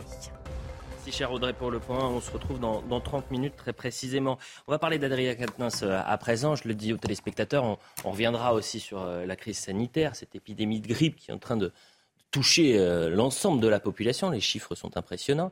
Et la question qu'on posera à notre spécialiste, c'est est-ce que finalement ces deux ans de, masques, ces deux ans de protection la faiblesse de la circulation du virus n'ont pas euh, alimenté la virulence cette année euh, de notre grippe. Est-ce que le, masque qui nous a permis... Comment Pour les enfants. Pour les enfants, mais pas que. Je ne sais pas si vous avez vu autour de vous, tout le monde est malade. Que ce soit la grippe, l'angine, les otites, le Covid. La canaille qui résiste. Écoutez, la force, la force des gens. Adrien Quatennens, plus d'un millier d'insoumis ont signé une tribune dans Le Monde. Euh, il dénonce la décision du parti de n'exclure que momentanément Adrien Quatennens de son groupe parlementaire. Je vous rappelle que l'ancien numéro 2 de la France Insoumise a été condamné pour violence conjugale envers son euh, ex-compagne. Je rappelle également la condamnation. Quatre mois de prison avec sursis pour violence sur son épouse et donc quatre mois de suspension de son groupe LFI à l'Assemblée nationale. Laurence euh, Rossignol a réagi ce matin, écoutez c'est une crise à la France insoumise qui est ouverte. Et c'est une crise qui concerne Adrien Quatennens, bien sûr, et le traitement par euh, la France insoumise d'Adrien Quatennens, mais c'est surtout une crise qui concerne Jean-Luc Mélenchon. C'est une remise en cause d'une méthode de fonctionnement de la France insoumise dans laquelle le dirigeant décide de tout, et y compris de l'intégration, la réintégration, les changements de chef, la composition des directions. C'est ça qu'il y a derrière cette affaire-là. C'est pas simplement la question de savoir on va, on va, on va y revenir, comment doivent être traités les élus coupables et condamnés pour des violences euh, conjugales ou euh, des faits euh, d'atteinte aux personnes. Elle cible Jean-Luc Mélenchon, en quelque sorte. Elle cible aussi, pardon, elle cible aussi le fonctionnement. Juste cet élément, parce qu'on va parler après de, l'affaire et, certainement de la pétition. Elle, cible plus précisément le fonctionnement. Et, et, ça pour une raison très simple, c'est que beaucoup de personnes se sont interrogées sur euh, la manière dont Bompard était arrivé à la tête de la France insoumise. Mm. Beaucoup de gens n'ont pas du tout compris euh, le, fait qu'un certain nombre de personnes soient éliminées, parce que vous aviez des personnes qui étaient plutôt pro-woke et mm. des personnes qui étaient anti-woke, et ils se sont tous fait écarter. La raison est simple quand vous regardez le fil rouge. Toutes les personnes qui se sont fait écarter étaient toutes les personnes qui avaient à un moment donné ou à un autre dans l'affaire émis des doutes et souhaitaient que M. Cadenas soit écarté. Donc cette direction qui a été mise en place par Jean-Luc Mélenchon, avec à sa tête M. Bompard, l'a été fait uniquement, uniquement pour sauver le soldat Quatennens. Ce qui pose des problèmes aux, euh, personnes, euh, notamment, elle, souligne très justement, Laurence Rossignol, pour les élus socialistes, évidemment, mm. qui se sont embarqués dans l'aventure du PES, ça pose évidemment des problèmes sur le fonctionnement. Voilà, maintenant, j'en ai parlé, j'étais journaliste politique, et je regrette qu'un certain nombre de journalistes politiques n'aient pas traité cet élément je voulais juste ajouter un mot qu'on n'a pas entendu, je crois, dans le passage qu'on a passé. J'ai beaucoup aimé que Laurence Rossignol, j'ai entendu l'entretien avant de venir, que Laurence Rossignol a déclaré tout à fait tranquillement, et évidemment la journaliste n'a pas relevé. Oui, parce que vous comprenez, le problème, c'est qu'à gauche, nous sommes vertueux, et à droite, ils ne le sont pas. Et ça, j'ai trouvé ça génial. Est-ce que vous voulez qu'on fasse le tour ou qu'on parle de l'affaire Katnins? Faites le tour, faites le tour. Allez-y. Voilà. Ce qui est très, ce que je trouve, je trouve hallucinant, euh, la France insoumise, c'est qu'en janvier dernier, Alexis Corbière, qui fait partie de ceux qui ont été écartés de la direction des Insoumis, a déposé une proposition de loi de, de droit de révocation des élus qui fait partie des idées folles des insoumis, c'est pouvoir révoquer les élus. Et donc en fait, ce que les 1000 pétitionnaires... C'est une des raisons pour lesquelles il a été écarté de la nouvelle direction. Oui, absolument, euh, absolument. Mais, ah oui. ce qui... oui, mais ils sont pris, oui, mais ils se font prendre à leur propre piège, parce que cette idée de pouvoir révoquer les élus pour tel ou tel motif idéologique, et eh ben là, on le retrouve dans l'affaire Katniss aujourd'hui. Mais aujourd'hui, c'est Katniss. Demain, il y aura d'autres affaires. C'est un jusqu'au boutisme idéologique les Saint-Just, les Robespierre des Insoumis veulent, voudraient reprendre le parti en main. Et en fait, euh, ils n'y arrivent pas parce qu'effectivement, il y a d'autres logiques qui, rentrent en jeu. Mais la réalité, c'est qu'ils se font prendre à leur propre piège et que des affaires Katniss, il va y en avoir beaucoup d'autres. Laurent Geoffrin. Non, mais d'abord. Je, trouve curieux qu'on découvre que la France insoumise n'est pas un parti démocratique. On le ah sait depuis le début. Le fonctionnement a toujours été, il est revendiqué comme tel. C'est un, fonctionnement gazeux. C'est-à-dire qu'il y a une petite, euh, il y a un petit groupe de. ça veut dire qu'il n'y a pas de structure, il n'y a pas de procédure. Euh, euh, chacun est, soi-disant autonome et les décisions sont en fait prises par un petit groupe au sommet. Autour, par Jean-Luc Mélenchon. Autour de Mélenchon. Peut-être qu'il discute avec les autres, j'en sais rien. Enfin, mm. c'est un fonctionnement, même pas léniniste, parce que dans Lénine, il y avait l'idée que le, il y avait une vague consultation de, euh, la base, quoi. Enfin, il y avait des circulations ah, base sommet. Là, c'est carrément. Je, je, vais juste terminer, si vous permettez. Le, exact. Ils ont des structures. Ils ont. Un mais non, ils n'ont pas de. Soumis, ils ont. Ils ont plein de. Oui, mais c'est toujours le même groupe qui, c'est le même groupe qui décide de nous fonctionner pas. Stalinien. Non, c'est différent. C'est mélanchoniste. C'est bolivarien. Ah, bolivarien, c'est très bien. C'est un cas politique particulier. Je n'ai pas exactement tout à fait terminé. Depuis le début. Et depuis le début. Pas très sympa aujourd'hui, hein, Laurent. Mais non, mais c'est un problème avec. D'accord, allez-y, je vous écoute. C'est logique, non mmh, Allez-y. Et donc, euh, et donc depuis le début, il y a quelques-uns à dire que cet arrangement de la NUPS, qui consiste à mettre la gauche euh, sous la direction de Mélenchon, est une erreur tragique sur le plan euh, politique et électoral et que ça mènera à l'impasse. Alors, juste sur le fonctionnement, d'ailleurs, pour aller dans votre sens, vous voyez, il y a des sujets sur lesquels nous nous Jean-Luc Mélenchon a dit un jour, je dirige mon mouvement avec ça. ça. C'est un téléphone portable. C'est-à-dire qu'en gros, il envoie ses euh, aux uns et aux autres, et puis tout le monde doit s'aligner. Donc, euh, euh, mais maintenant, moi, je voudrais quand même parler du fond vous voulez. Évidemment. De la question, il y avait la forme, maintenant le fond. J'en ai assez d'entendre des gens de droite, d'ailleurs, très souvent, me dire Ah, mais c'est bien fait, ça tombe sur les donneurs de leçons. Ça tombe pas que sur les donneurs de leçons, ça tombe. Le monde dans lequel nous entrons avec cela est un monde, à mon avis, irrespirable. Alors, je ne minimise pas. Euh, euh, la faute d'Adrien Quatennens. Et le fait que ça tombe sur des donneurs de leçons précisément. Bon d'accord, mais maintenant que c'est dit, mon cher Joseph, eh ben si ça t'ennuie... il faut le redire, chère Elisabeth Eh ben non, si ça t'ennuie pas... Vous n'allez pas effacer ça eh ben parce que c'est un élément important. D'accord, mais si ça t'ennuie pas, moi je décide de quoi je parle. Quand on crée quelque chose qui ressemble au golem, tôt ou tard, D'accord, mais tu parleras après. Si ça t'ennuie pas, je décide de quoi je parle et je décide si ça m'ennuie ou pas que ça tombe sur des donneurs de leçons. Elisabeth a d'autant plus raison Je voudrais terminer. Il n'y a pas que les donneurs de leçons qui... Je voudrais finir, si ça vous ennuie pas. Ça ne me fait pas plaisir, malgré ce que dit Joseph. Tu peux m'interrompre dix fois, je ne changerai pas d'avis. D'accord? Je pense que ce monde-là, nous allons tous le subir. Donc, je ne dis pas que ce qu'a fait Adrien Quatennens est anodin, je dis simplement qu'un geste malheureux dans un conflit sur lequel il a enfin pu exprimer sa position et tout le monde lui est tombé dessus. Ah bah c'est vrai qu'au lendemain de sa condamnation, ça paraît un peu surprenant. Est-ce que c'est possible d'entendre quelque chose avec lequel tu n'es pas d'accord sans te couper la parole? Est-ce que c'est possible, de ne pas avoir de péroraison, chère Elisabeth Est-ce que. Très bien. Eh bien, si, je vais continuer à pérorer. Moi, je vais écouter pérorer et donc je vais pérorer. Oui, mais moi, je pérore brièvement. Eh bien, Laisse-moi pérorer pour expliquer. Oui, mais plus tu me comprends, plus ça prendra longtemps. Bientôt, il faudra s'ablier, Plus tu me comprends, plus ça prendra longtemps. C'est non. Donc si tu non, parce que on se aller au bout Parce que si vous disputez la règle, c'est on coupe les micros. Non, mais franchement, on la nouvelle règle. On se croirait à l'Assemblée nationale. Aller au bout d'un raisonnement. C'est possible et en étant interrompu toutes les 12 secondes, c'est impossible. Mais on l'a compris. Hein, je dis que j'en ai assez de cette chasse à l'homme contre Katnins parce qu'il a exposé sa version des faits, mm. comme si dans une affaire comme cela, il y avait d'un côté le bien et de l'autre le mal, qui est le mal. J'en ai assez. Certains vous répondraient, Elisabeth Lévy, qu'il a exposé sa version des faits au lendemain de sa condamnation. Je rappelle qu'il a été condamné et que ce n'est pas juste une simple erreur. Il a été condamné à quatre mois de prison avec sursis pour violence euh, euh, sur son époque. qu'il a reconnu et qu'il a regretté. Il a eu raison de la et que et de la. Sur la forme, sur la forme, lors de son entretien au lendemain de cette condamnation, il avait certains diraient qu'il avait plus euh, l'aspect, l'explication, c'était plus lui la victime dans ce dossier-là que que sa femme. Vous dites bien, sûr, Joseph Macron. Bien sûr, l'intervention sur une chaîne voilà. Excusez-moi, moi je l'ai trouvé obscène. Bah, je ne sais pas, moi je, je vous laisse dire ce que vous en pensez. Mais... Moi, ce qui m'intéresse, ce qui m'intéresse aujourd'hui, c'est de voir la réaction le contre-feu. Il y a un hashtag, il y a un hashtag qui est hashtag soutien à, à je, je, trouve que ce, hashtag est d'une obscénité vraiment absolument mmh, totale. Mmh, et d'ailleurs, ce qui est très intéressant, c'est que ce hashtag est d'une violence absolument inouïe contre les gens qui mettent en cause, évidemment, le, la décision de la France insoumise. C'est tout. Donc, évidemment, bien sûr, il y a toujours des dangers. Et évidemment, bien sûr, c'est une boîte de Pandore qui est ouverte, mais on ne peut pas. Euh, il faut aussi euh, ne pas cacher le fait que ce sont eux qui ont mis, encore une fois, je le dis, c'est la légende du golem. Ils ont créé quelque chose, et évidemment, ensuite, après, ils sont écrasés par.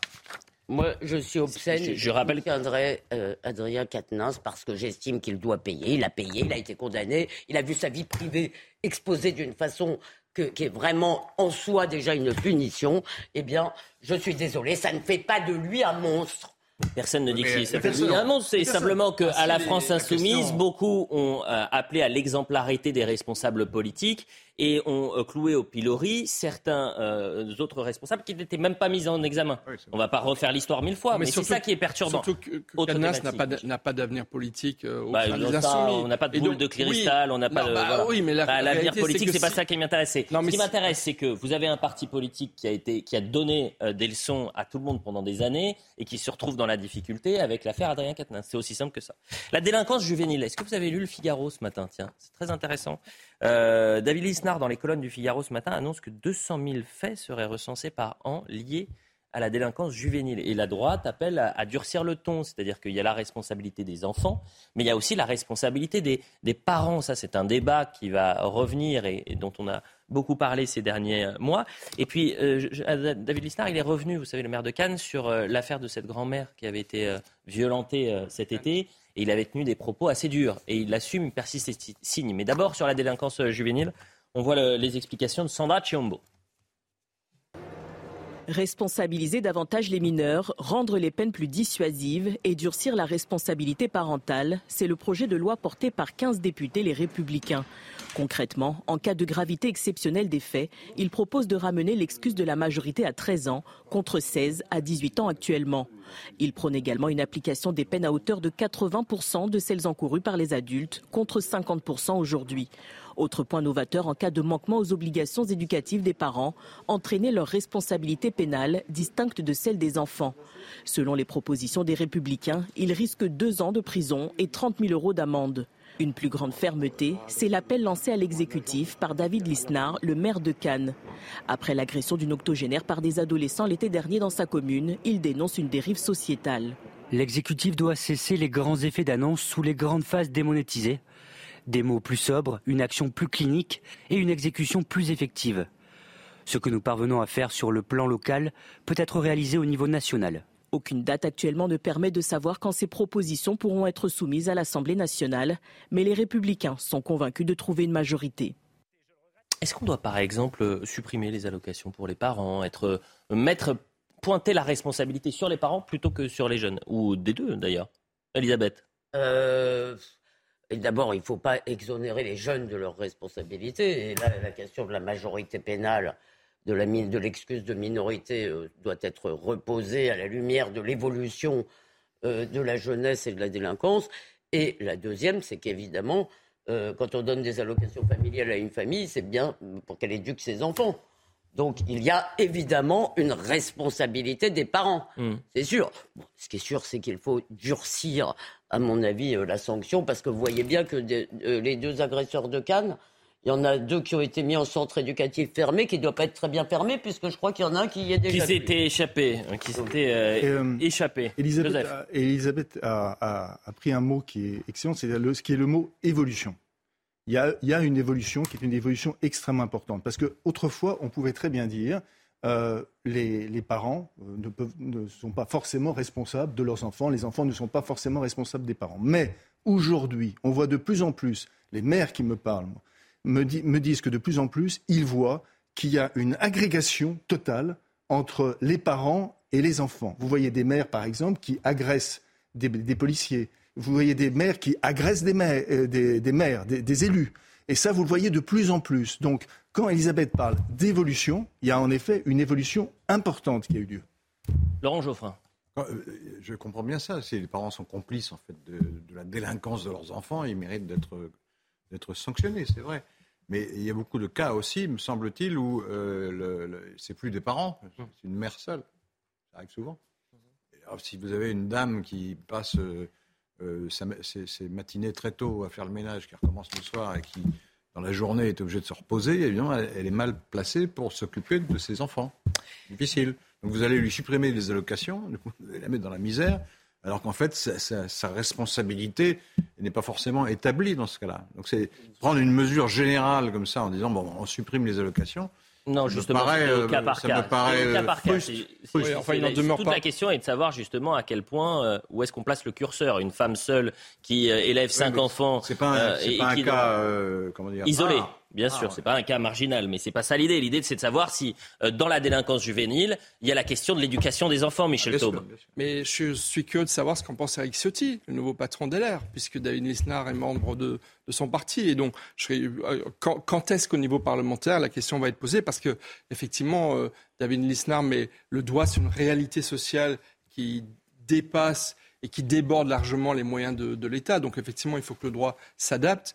Mais je crains que ce n'est pas de, en 2023 que ces propositions seront reprises par l'exécutif ni par la majorité présidentielle. En une question qui nous est posée quand même aussi derrière tout cela et qui est une question terrible, et il y a beaucoup de pédopsychiatres qui s'interrogent sur le sujet, c'est est-ce que, si vous voulez, dans un, quand on n'a pas appris le bien et le mal à 12 ou 13 ans, quand on n'a pas le sens du bien et du mal, mmh. est-ce qu'on peut l'apprendre un jour? En gros, est-ce qu'il y a des mômes irrécupérables?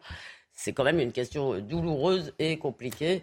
Et c'est ça qui nous est posé à travers ces actes. Vous savez, on, avait beaucoup parlé de, cette euh, grand-mère de 89 ans qui avait été violent, violentée à, Cannes fin août, euh, mmh, avec cette image terrifiante où vous avez trois jeunes de 14 à 15 ans. Vous en aviez un qui l'avait frappé au visage, l'autre qui lui avait volé son sac et le troisième qui avait filmé la scène. Voilà où on en était. David Lisnard avait pris euh, ce dossier très au sérieux. C'était lui qui s'était rendu euh, dans le quartier pour essayer d'aider euh, les forces de l'ordre à, retrouver euh, les, auteurs de, cet acte. Et il avait tweeté notamment ce tweet qui avait fait polémique. J'ajoute en essayant de ne pas me laisser aller que s'il s'agissait de ma mère qui avait été ainsi agressée en connaissant l'identité des minables auteurs de cette abjection, c'est peut-être moi qui serais aujourd'hui en, en, prison. Je rappelle qu'il est président de l'Association des maires de France. Aujourd'hui, il a été interrogé par nos confrères du Figaro et on lui a posé une question sur cette déclaration. Est-ce qu'il regrette ces propos-là. Et voilà ce qu'il dit. Si la société a le devoir moral et pénal de sanctionner la justice privée, l'individu a un devoir moral de protéger les siens. Donc en l'occurrence, si ma mère avait été victime de cette agression barbare, je confirme mon propos. Euh, oui, il avait, il avait parlé à l'époque de décivilisation dans une tribune. Euh, oui, mais pas que. Il avait dit, je, mais qui était en réaction. Si c'était ma mère, je serais peut-être en prison aujourd'hui. Voilà ce qu'il avait dit. C'est-à-dire qu'il était à deux doigts. Enfin, euh, en traduction, il se serait fait justice lui-même. C'est ça qu'il fallait comprendre. Mais parce qu'un tabou a été est sauté avec ce, avec ce fait politique majeur qu'il avait dénoncé. Et encore une fois, il avait parlé de décivilisation. Pour rebondir sur ce que disait Elisabeth Lévy, il y a une génération, hmm. il y a une génération de jeunes hmm. qui sont peut-être décivilisés et face auxquels le droit, la société, euh, la protection de l'enfance, quand on voit le manque de moyens hmm. dont dispose la protection de l'enfance, sont complètement démunis. Donc effectivement, euh, ça vous avait choqué, Joseph Massescaron, qu'un maire puisse dire, réalité. dire ça, et puis surtout c'est le maire de, du président de l'association des maires de France, c'est pas n'importe qui. Je, moi honnêtement, ça me choque pas. Je suis, euh, je suis pas étonné parce que encore une fois, euh, je connais beaucoup de, maires, d'élus de petites et moyennes villes. Et en fait, ce qu'ils vivent aujourd'hui avec la délinquance juvénile est un vrai défi et ils se retrouvent seuls. C'est-à-dire avec une paire de baskets devant gravir l'Himalaya. Ils se retrouvent seuls. Hmm. Maintenant, je trouve, maintenant, euh, on peut très bien dire c'est scandaleux et tout. Moi, je trouve que nos Français, les Français sont admirables de patience avec ce qui se passe. Mais admirables de patience. Réellement. Et on ne le dit jamais assez. Bravo, David Lisnard. Cette péroraison était. Tout à fait. Vous pérorate bien. Pardon, Laurent. Vous y aller Pardon, Laurent. Désolé. Le, c'est très contradictoire ce qu'il raconte. Parce qu'il dit la société ne doit, pas encourager la, vengeance privée, mais moi je le ferai.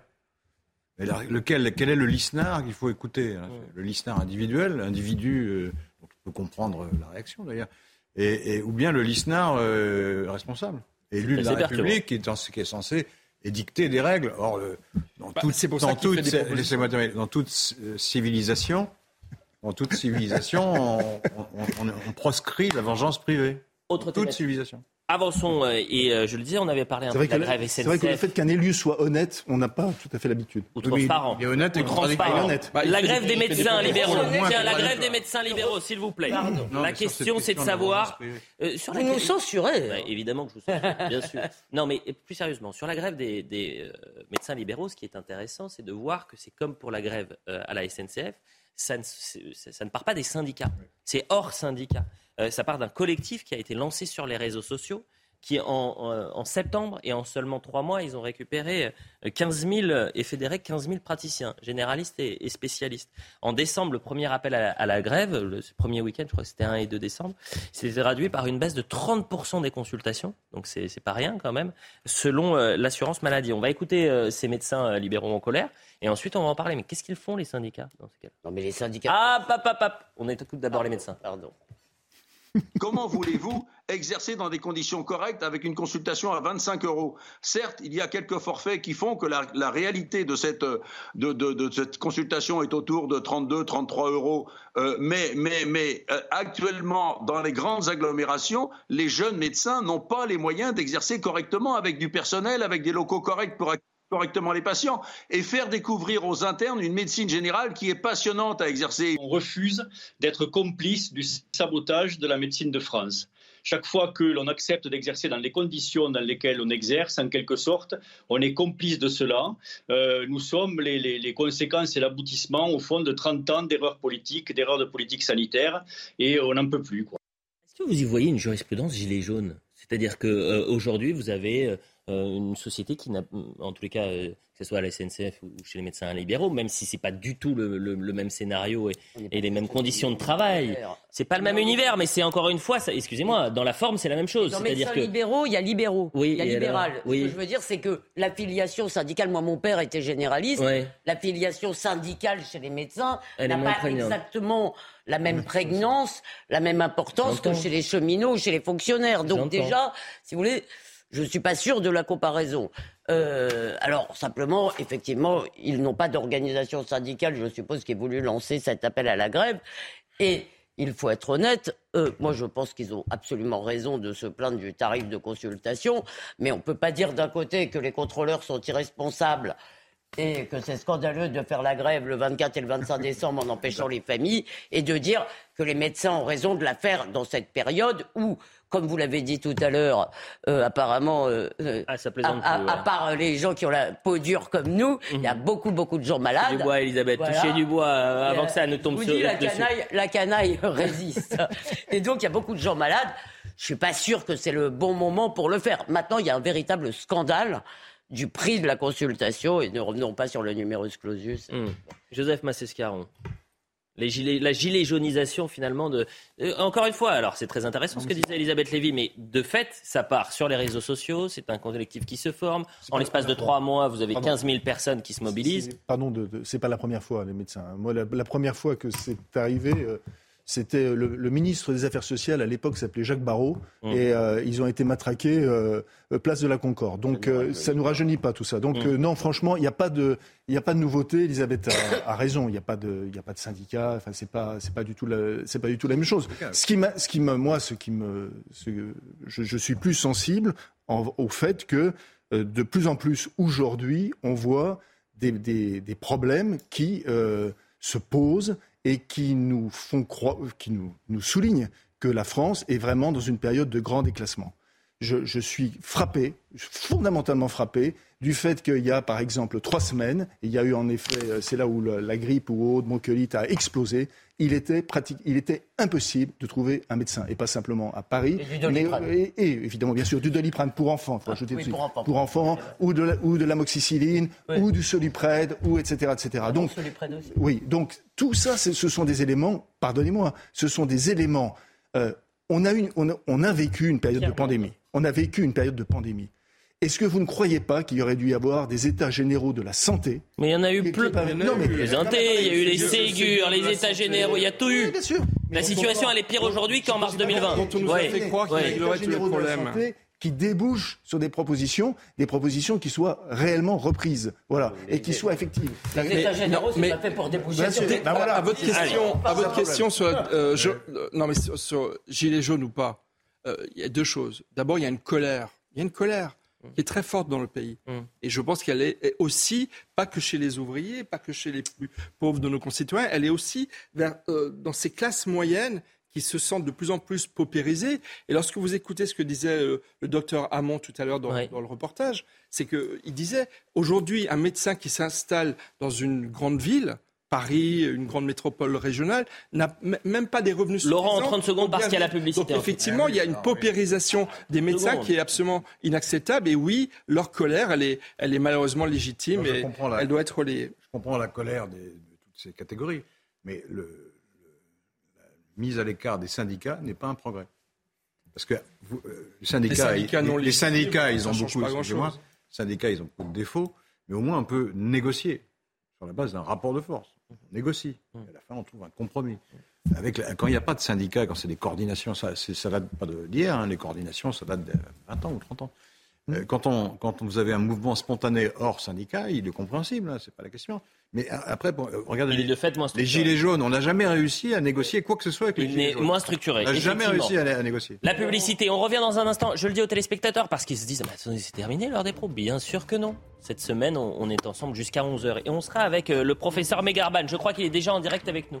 Alors moi, je dis tout aux téléspectateurs, professeur Megarban, je suis un peu en colère parce qu'on devait vous avoir à 10h. Et puis on m'a annoncé qu'il y avait, vous aviez une urgence euh, importante à l'hôpital. Puis j'ai quand même des yeux un peu partout et vous étiez chez nos confrères. Donc c'est pas très cool. Euh, ça me fait alors doucement rire, mais bon, écoutez, c'est comme ça. On vous retrouve à 10h30 et euh, on va parler de la grippe. Pourquoi elle est si violente? À tout de suite, professeur. 10h30 sur CNews, la suite de l'heure des pros avec Elisabeth Lévy, Joseph Massescaron, Michel Taube et Laurent Geoffrin. Euh, on fait le point sur l'information, 10h30, et puis on est ensemble jusqu'à 11h. C'est comme ça que ça se passe pendant les vacances.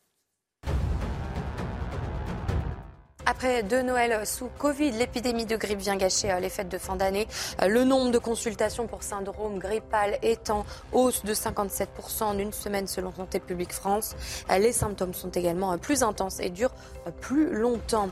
Connaissez-vous le snus, ces petits sachets de tabac consommés par de plus en plus d'adolescents Le snus ou tabac à sucer rivalise désormais avec la vapoteuse ou la cigarette traditionnelle, une mode portée notamment par des sportifs comme Marcus Thuram. Mais le tabac sous cette forme est interdit à la vente et peut être dangereux. Et puis la guerre en Ukraine, Kiev réclame l'expulsion de la Russie de l'ONU, une demande qui a peu de chances d'aboutir. Moscou dispose d'un droit de veto au Conseil de sécurité de l'ONU. De son côté, Moscou a annoncé hier avoir tué quatre saboteurs ukrainiens qui tentaient de pénétrer en Russie. Voilà pour le point sur l'information. Je le disais donc, grippe, Covid, angine, otite, on est tous malades. Vraiment autour de nous, c'est, ça tombe comme des mouches. Et concernant la grippe, c'est euh, une infection et une épidémie qui est très importante. En 7 jours, on compte une hausse de 57% des contaminations et 118% en une semaine dans les hospitalisations. Donc les chiffres sont très inquiétants. On va en parler dans un instant avec le professeur Mégarban qui est avec nous, chef de service réanimation à l'hôpital Larrey-Boisière. Mais d'abord, on fait le point avec Valentine Leboeuf et on vous retrouve juste après, euh, professeur. De plus en plus de monde chez le médecin pour fièvre et courbatures. Depuis plusieurs semaines, l'épidémie de grippe explose. Plus 57% de consultations en 7 jours et une augmentation des hospitalisations de 118% selon le dernier rapport de Santé publique France. Première explication, la météo. L'hiver, la transmission est plus importante. Le fait d'aérer, le fait de vivre à l'extérieur, réduit le risque de contamination. Or, l'hiver, il fait plus froid, donc on a tendance à moins aérer, donc on est dans les conditions et de transmission rapide euh, de formes de grippe, mais également des autres, des autres variants du Covid ou de la bronchiolite. Deuxième explication, le virus a peu circulé ces deux dernières années. Les gestes barrières, on l'a vu, en 2020 et 2021, ont permis de stopper la progression de l'épidémie de grippe. Donc on a un peu moins euh, de réactions immunitaires qui se sont faites dans la population, si bien que le virus, quand il arrive, circule plus vite. Hein. L'épidémie est plus précoce cette année. Selon ce spécialiste, la solution pour rattraper cette immunité est la vaccination. Il recommande aussi de porter le masque dans les transports et les lieux clos pour éviter les cas graves chez les plus fragiles et la saturation des hôpitaux. Professeur, merci d'être avec nous parce qu'on a besoin d'y voir un peu plus clair. Et joyeux Noël, cher professeur Mégarban. Euh, pourquoi on est tous malades aujourd'hui? Écoutez, c'est l'hiver, donc euh, c'est la saison des infections virales euh, par voie respiratoire, et donc un certain nombre de virus circulent, y compris la grippe, celui de la grippe, celui de la Covid-19, etc. Donc c'est tout à fait attendu et normal. À fait attendu et normal. plus 118% d'hospitalisation pour la grippe en une semaine. comment vous expliquez sa virulence aujourd'hui? Alors nous sommes, il faut le rappeler, au pied de l'épidémie. Donc nous sommes en démarrage avec une progression exponentielle, ce qui explique euh, les chiffres que vous avez donnés, 50% de plus de contamination, 100% de plus de consultations à l'hôpital et d'hospitalisation chaque semaine, et ça va aller en augmentant encore. Alors euh, effectivement, euh, la grippe cette année est plus précoce et plus intense. Mmh. On ne sait pas clairement si elle est plus grave. Euh, mais elle occasionne euh, euh, bah, beaucoup de demandes de soins médicaux. Et comme vous le savez, le système de santé, que ce soit l'hôpital ou la médecine libérale, est à plat, d'où toutes les difficultés que dont on parle. On entend ci et là que finalement l'épidémie de grippe euh, qui nous touche aujourd'hui, c'est peut-être parce que euh, ces deux dernières années, elle était moins présente, que notre système immunitaire il est moins important. Et, il y a la question du masque. C'est un fantasme ou c'est une réalité? Alors tout d'abord, il faut savoir que euh, le virus de la grippe circule toutes les années sous forme d'épidémie. D'une année à l'autre, il peut y avoir des épidémies plus ou moins fortes. Et une fois tous les 20 à 30 ans, il y a une épidémie carrément beaucoup plus forte. Mmh. Et donc, euh, on ne peut pas dire si déjà euh, ce n'est pas un phénomène naturel que l'épidémie cette année soit un peu plus forte que les deux années précédentes. Malgré tout, effectivement, il est très probable que lors des deux ans précédentes, en raison euh, des mesures barrières beaucoup plus strictes, eh bien, l'immunité que l'on acquiert chaque année eh bien, était moins bonne et donc le virus rencontre un terrain entre guillemets plus vierge, mmh. plus naïf euh, cette année et donc se propage plus vite et de façon plus importante. Alors, ce n'est pas directement le fait du masque, c'est le fait d'une population qui a été moins immunisée. Euh, et, euh, alors, et c'est ça le problème, alors que nous avons un vaccin qui est parfaitement efficace. Et donc, si la population recourait à la vaccination, on n'aurait pas l'épidémie que nous rencontrons aujourd'hui. La vaccination contre la grippe est plus efficace que la vaccination contre le Covid, professeur? Non, c'est pas plus efficace, c'est la même efficacité. La vaccination, à nouveau, comme d'habitude, n'empêche pas à 100% le risque d'être contaminé et de, faire une forme mineure de la maladie. Par contre, elle empêche de faire une forme sérieuse, hmm. euh, avec des symptômes graves, voire d'aller à l'hôpital. Et donc, de fait, comme vous le savez, la grippe est une infection euh, bénigne. Hmm. Simplement, chez les personnes avec euh, comorbidité, les personnes âgées et fragiles, cette grippe peut malheureusement les conduire à l'hôpital euh, avec des pneumonies graves qui peuvent même emporter leur vie. On estime à peu près chaque année, il y a environ 10 000 morts liés à la grippe. C'est entendu. Euh, professeur, je vous avais dit, euh, il n'y a, rien de plus normal, en quelque sorte, que de vivre une période en plein hiver où les virus circulent et les épidémies sont importantes. On a une triple épidémie, bronchiolite, grippe et Covid. situation normale, mais est-ce qu'il y a une situation normale à l'hôpital? Est-ce que la situation, et, vous avez les, moyens, les lits suffisants euh, par rapport à euh, euh, décembre 2020 Est-ce que ça s'était amélioré? Quand je dis décembre 2020, c'est qu'on était aux prémices de la, crise sanitaire due au Covid. Oui, comme vous le savez, l'hôpital public notamment souffre d'un problème chronique de structure avec un manque de lits criant. D'ailleurs, vous le savez, évidemment, le nombre de lits continue à diminuer. Les projections pour les années à venir continuent à envisager des fermetures de lits avec le spectre euh, euh, totalement euh, fantasmagorique d'une médecine ambulatoire. Or, la population vieillit, se paupérise, cette médecine ambulatoire est impossible. Mmh. Et de fait, malheureusement, les soins, la qualité des soins diminue parce que nous sommes obligés en permanence de jongler en raison du manque de personnel, en raison du manque de lits, désormais, comme vous le savez aussi, en raison du manque d'un certain nombre de médicaments. Nous bricolons en permanence, ce qui fait évidemment que travailler à l'hôpital devient difficile, peu attractif, et donc nous sommes dans un cercle vicieux. Et, euh, et, plus le temps passe, plus aucune solution structurelle n'est proposée, et plus le coût pour la société, pour relever le système, sera important. On va avoir un cas pratique, la Dordogne. En Dordogne, par exemple, vous avez un manque de personnel et vous avez l'épisode épidémique. Une nouvelle organisation régulée a donc été mise en place. Il faut d'abord appeler le 15 avant de pouvoir être admis aux urgences. Regardez le sujet de Célia Barotte. Non mais regardez, c'est saisissant. Et ensuite, on en parle. Périgueux, avant de se rendre aux urgences, une consigne est donnée, appelez le 15. Jusqu'au 2 janvier, le service d'urgence est régulé pour faire face aux tensions en ressources humaines médicales, paramédicales et sur les lits d'hospitalisation. Mais pour le porte-parole des médecins urgentistes, ce n'est pas la bonne solution. Appelez le 15, on a vu ce que ça a pu donner cet été. Euh, ça a entraîné pour un certain nombre de patients un retard à la prise en charge. Euh, et un retard à la prise en charge, je vous le dis statistiquement, ce sont des morts évitables. Un avis et une colère partagés par quatre parlementaires de la NUPES. Sébastien Pétavy, Marie-Claude Varayas, Serge Mérillou et Pascal Martin ont co-signé une tribune dénonçant une situation intenable. On a voulu, au travers de cette tribune, euh, marquer notre mécontentement et euh, sonner l'alerte pour euh, pour que euh, le gouvernement peut-être nous entende enfin, mais euh, je pense que pour que le gouvernement nous entende, il faut aussi que la population se mobilise et, se révolte. Concernés par les régulations lors du week-end de Noël, les services d'urgence de Bergerac et Sarlat attendent les directives de l'ARS au jour le jour. Laurent Geoffrin, en fait, c'est la honte. C'est la honte pour le système français.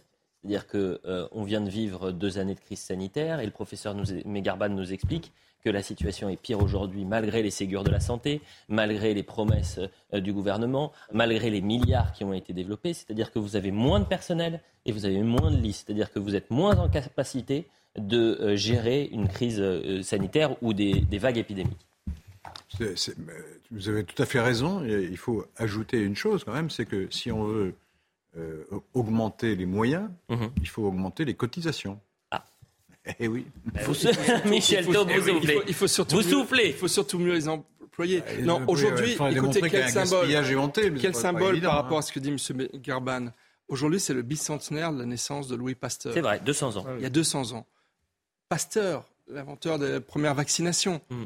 Aujourd'hui, on a un retard dans la vaccination des personnes les plus euh, âgées et les plus fragiles. Mm. On a euh, une immunité collective qui a manifestement baissé. Et on a, comme je ne vais pas redire ce qui, ce qui, a été dit, on a, je reprends le terme de Joseph tout à l'heure, on a un déclassement de la, de la société française, notamment dans le système de santé, qui est une véritable honte effectivement, c'est le terme que vous avez employé, pour notre pays. Mais quand même, 200 ans après, l'Institut Pasteur qui n'a même pas été capable d'avoir un vaccin contre le Covid. mais pardon, Michel, il y a quand même. Moi, je voudrais répondre à Laurent parce que. Situation difficile. On parle de la question des moyens. Il n'empêche que si on met sur la table l'argent que les Français consentent à leur système de santé, c'est énorme. On paye. On est en droit d'attendre. On paye plus, pardon, mais c'est euh, incroyable. Hein. On paye plus que de nos voisins en pourcentage, si vous voulez, de notre revenu, et on a un service qui ne marche pas. Et de l'avis quand même de beaucoup de médecins, je m'en remets à eux, euh, c'est tout simplement, encore une fois, une gestion technocratique, administrative, les ARS, mmh. les petits hommes gris ça. dont parlait Joseph. Mais pour, euh, continuer ce que dit euh, Elisabeth, c'est-à-dire d'où elle vient, pourquoi elle est en place, cette bureaucratie? C'est là où on voit qu'on est dans un système digne des Shadocks. Elle a été mise en place pour réguler les coûts et pour diminuer les coûts des hôpitaux. Ça, ce n'est jamais assez dit. C'est-à-dire que nous vivons encore aujourd'hui, encore après ce qui s'est passé, hmm. nous vivons sur des décisions qui ont été prises depuis à peu près 15 ou 20 ans, qui sont totalement folles, de coûts de réduction des hôpitaux, et on a et la bureaucratie au sein des, hôpitaux est telle qu'elle a bouffé, il n'y a pas d'autre mot, une partie de la mission hospitalière. Et c'est pour ajouter encore une chose, c'est ce qui est dingue, c'est que tout ce diagnostic a été fait pendant le Covid. Et qu'est-ce qu'on en a tiré? Rien. Ce qui me fait rire, c'est que pendant le sujet, j'essaye de sonder les cœurs, en quelque sorte. Et Elisabeth me disait, bon, c'est vrai qu'on en parle beaucoup de la crise sanitaire. Non, finalement, vous avez beaucoup de choses à dire. C'est l'aspect médical. Oui, bah, l'aspect médical, effectivement. Ça, c'est vrai. Vous voulez qu'on parle de la crise sanitaire en Chine, le Covid en Chine ou pas? Parce qu'il nous reste une dizaine de minutes et j'ai encore euh, plusieurs sujets à vous proposer. On va parler de, des stations de ski. Vous savez qu'il y a plusieurs stations de ski qui n'ont pas de, de neige. Vous allez on plus aurait skier faire au Qatar, apparemment. Et ah, vous parlez du Qatar. J'ai un sondage sur le Qatar, sur la Coupe du Monde au Qatar. Très intéressant, mais ça c'est sûr qu'on va le faire. Mais euh, avant cela, puisque vous êtes avec nous, professeur Megarban, on va parler de la situation euh, en Chine. Vous savez que l'épidémie est en, forte hausse.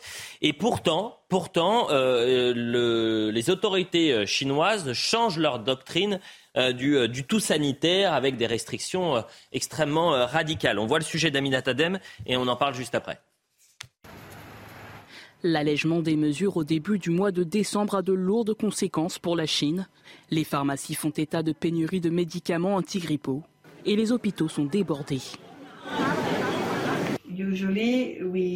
Habituellement, nous ne refusons jamais les patients, mais il est possible qu'on en arrive là parce que nous n'avons plus de lits ou assez de ressources pour soigner les patients. Dans la seule ville de Qingdao, le virus frappe un demi-million de personnes chaque jour. Or, officiellement, la Chine connaît 4000 infections en moyenne par jour et 6 décès. Face à cette situation alarmante, le président chinois s'est exprimé pour la première fois depuis l'abandon surprise de la plupart des mesures sanitaires. Nous devons mener une campagne de santé patriotique plus ciblée et bâtir un rempart solide contre l'épidémie. Dès le 8 janvier prochain, la Chine va mettre un terme aux quarantaines obligatoires à l'arrivée dans le pays. Cette mesure était l'un des derniers vestiges de la politique zéro Covid. Professeur Megarban, euh, comment vous voyez euh, cette, doctrine qui est en train de changer du côté de la, Chine euh, Est-ce que ça a un sens alors que l'épidémie est en train de repartir là-bas? En fait, l'épidémie repart parce que, effectivement, on a arrêté la politique du Covid-0. Mais euh, il n'y avait pas d'autre choix. D'abord, la population s'est rebellée et ne, ne, pouvait plus appliquer les mesures draconiennes. Mmh. Et puis surtout, évidemment, il n'y avait plus de nécessité, car à nouveau, nous allons vivre pendant plusieurs dizaines, voire centaines d'années avec le virus de la Covid-19. Et donc, il faut apprendre à vivre. En fait, ce qui s'est passé en Occident, c'était la seule solution, c'est-à-dire, au départ, quand le virus euh, était apparu, eh bien, mettre des mesures de restriction, le fameux confinement, les mesures barrières mmh. pour limiter la diffusion du virus, le temps de conduire une politique de vaccination satisfaisante et puis ouvrir progressivement les choses, comme ça a été fait. Aujourd'hui, en Occident, nous avons une couverture vaccinale de l'ordre de 80% de la population, avec une immunité collective excellente, ce qui nous permet aujourd'hui de vivre quasiment normalement alors que de nouveaux variants sont responsables d'épidémies répétées. En Chine, malheureusement, la couverture vaccinale est moins bonne, leur vaccin est moins efficace et surtout, on passe d'une politique de Covid-0 hmm. à rien du tout. Et donc, évidemment, le virus va diffuser massivement, va euh, générer euh, des variants et surtout malheureusement va donner une pression sur le système de santé extrêmement importante. Alors heureusement quand même, les variants actuels sont moins virulents que ceux précédents. Laurent Geoffrin veut vous. Il y a une, leçon, il y a une leçon politique dans cette affaire, c'est que on, voit à la lumière de, tout ce qui s'est passé pendant la, pandémie de Covid qu'il y a une supériorité des procédures démocratiques sur les, les, les dictatures nationalistes. Mm. Pourquoi ça s'est passé comme ça en Chine? Parce qu'il n'y a pas de contre-pouvoir le, secrétaire du Parti communiste tout seul dit on enferme tout le monde. Pendant, alors, pas pendant trois semaines, hein, pendant des, années, euh, des mois, etc. Et il n'y a, a, pas de liberté de la presse, il n'y a pas de syndicat, il n'y a, aucune autorité autonome qui puisse dire mais vous êtes fou, vous ne pouvez pas faire ça, voici pourquoi. Il n'y a pas de débat. Pour Donc ça, continue, ça continue de dictature sanitaire en France. Et, la, seule manière d'exprimer de, la société, c'est la révolte alors les Chinois se sont révoltés, alors maintenant ils sont passés de l'extrême. Ah, juste, juste, le, ils sont passés à l'extrême inverse. C'est-à-dire que c'est la politique euh, euh, prônée par Trump et des gens comme ça, c'est consisté à dire bon bah, maintenant euh, on est libre, il n'y a plus de restrictions, c'est vrai, on a peut-être été dans on passe d'un excès à l'autre alors qu'il n'y a aucun moyen de régulation politique. Il prouve d'ailleurs que les décisions étaient seulement politiques. Mais cher Laurent, je suppose que vous n'avez pas attendu cet exemple du Covid pour conclure à la supériorité des démocraties sur les régimes totalitaires. Ah non, mais j'entends souvent qu'il faudrait mettre de l'ordre, il faut un homme fort, etc. Je dis oui, très bien, on n'a qu'à faire comme la Chine, ce sera parfait. Non, mais ce qui est vrai, c'est que la dictature sanitaire en Chine, euh, finalement, euh, ce terme pouvait être utilisé à un sens. Parler de dictature. Oui. en Chine, j'ai dit. c'est très intéressant que vous confondiez l'ordre et la dictature.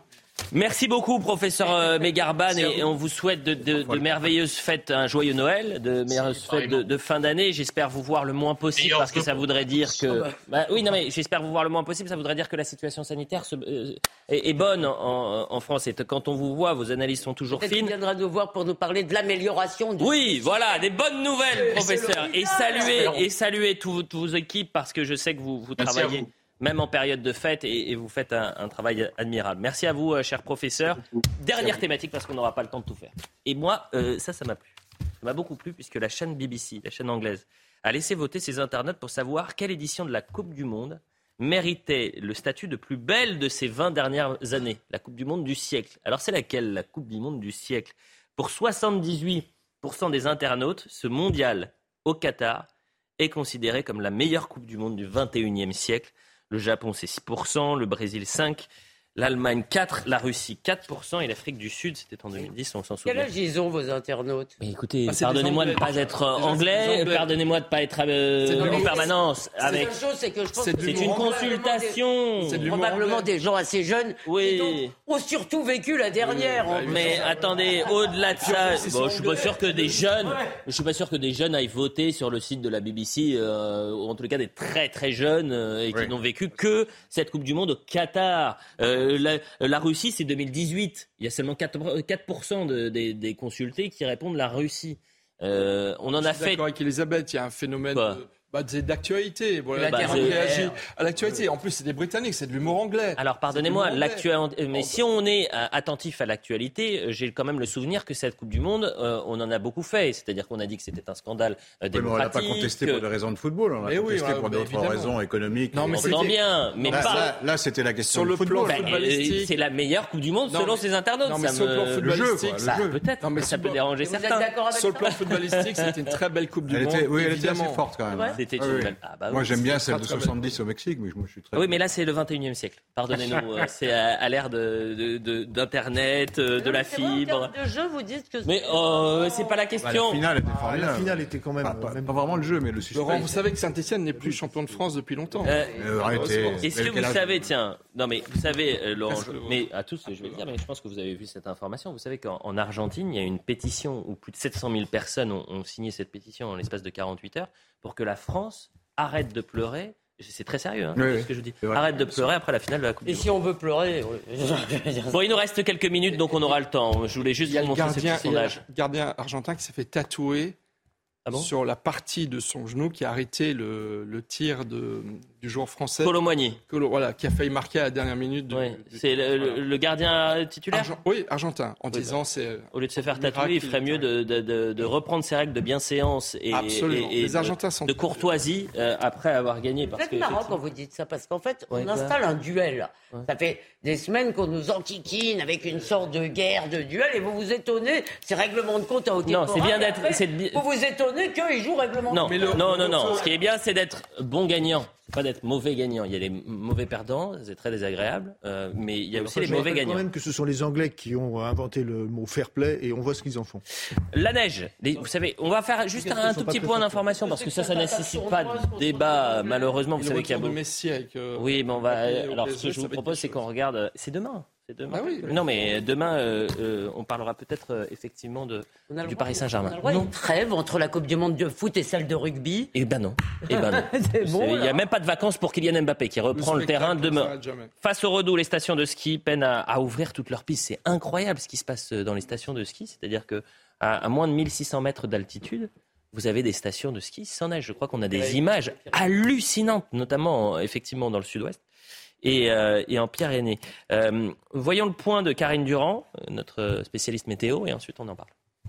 Très peu de neige prévue sur tous les massifs au, cours des 15 prochains jours. Euh, au moins dans les Alpes, euh, on a eu quelques flocons cette nuit. On aura une trentaine de centimètres euh, cette semaine, mais vraiment en altitude, au-delà de 2000 mètres seulement. Et puis la semaine prochaine s'annonce très sèche. Sur les Pyrénées, c'est doux, c'est sec toute la semaine, hormis quelques centimètres là aussi, vraiment très en altitude. La semaine prochaine, très sèche. Et puis les autres massifs, comme le massif central, on n'en parle même pas en fait, parce qu'il n'y a pas de vraie chute de neige prévue. Il n'y a pas assez d'altitude. Plus, donc on prévoit, comme vous l'avez dit, le gros redout au cours du week-end prochain. Je rappelle qu'on a déjà battu des records de douceur en montagne au cours du week-end de Noël, 9 degrés à Tignes à 2000 mètres. Eh bien, on pourrait peut-être avoir les mêmes températures, voire pire, au cours du week-end prochain. Et donc, malheureusement, on prévoit une fonte massive de la neige sur tous les massifs. Alors la situation pour le moment, elle est un peu plus inquiétante sur les Alpes que sur les Pyrénées. Il faut savoir que c'est quand même assez rare d'avoir un bon enneigement en décembre. Mais par contre, si ça continue, ce qui est prévu malheureusement euh, pour début janvier, ça continue jusqu'à fin janvier, alors là, la situation va vraiment devenir exceptionnelle et très inquiétante. Manque de bol pour euh, tous ceux qui sont partis euh, en espérant pouvoir il y avait beaucoup de neige. Les deux... sur la, neige. il y avait beaucoup de neige, les deux, les deux, précédentes années. Il y avait beaucoup de neige. Et c'est vrai que tous les professionnels de, de la montagne sont très, très, sont très, très étonnés de, de ce réchauffement très rapide. La montagne, même sans neige. C'est très beau. Ah, moi, je préfère la montagne l'été. Vous avez raison. Mais même l'hiver, on peut faire des marches, on peut, on peut faire plein de trucs, même sans neige. Vous aimez, vous aimez skier, Laurent Geoffrin? Oui, j'aimais ça. Vous en parlez à Je fais de la voile, non parce que je fais beaucoup de voile. Ah Le ski, j'ai arrêté. C'est pas incompatible. Joseph, non, skiez je préfère la voile. Joseph, vous skiez un peu? Je, non, je, je skie pas, mais je, je reviens. Idéologiquement, il slalom beaucoup. Je reviens sur ce que dit, euh, sur ce que dit Elisabeth. C'est vrai que euh, euh, la montagne, c'est bon aussi pour les marches. C'est beau. Et puis, en fait, ce qui est bien à la montagne, c'est que quand on prend toujours de la hauteur, l'air est toujours plus pur. Ce, sera une phrase très, très, philosophique. Merci à tous les, à tous les quatre. C'était un plaisir de, faire cette émission avec vous. Je vais remercier Michael Thomas qui était à la réalisation. Euh, Adam et Thomas au son. À la vision, c'est Samuel, Samuel Valslin à la préparation, ainsi que Justine Cerquera. On se retrouve ce soir pour l'heure des Pro 2 et dans un instant, ce sera Thierry Cabane. À ce soir.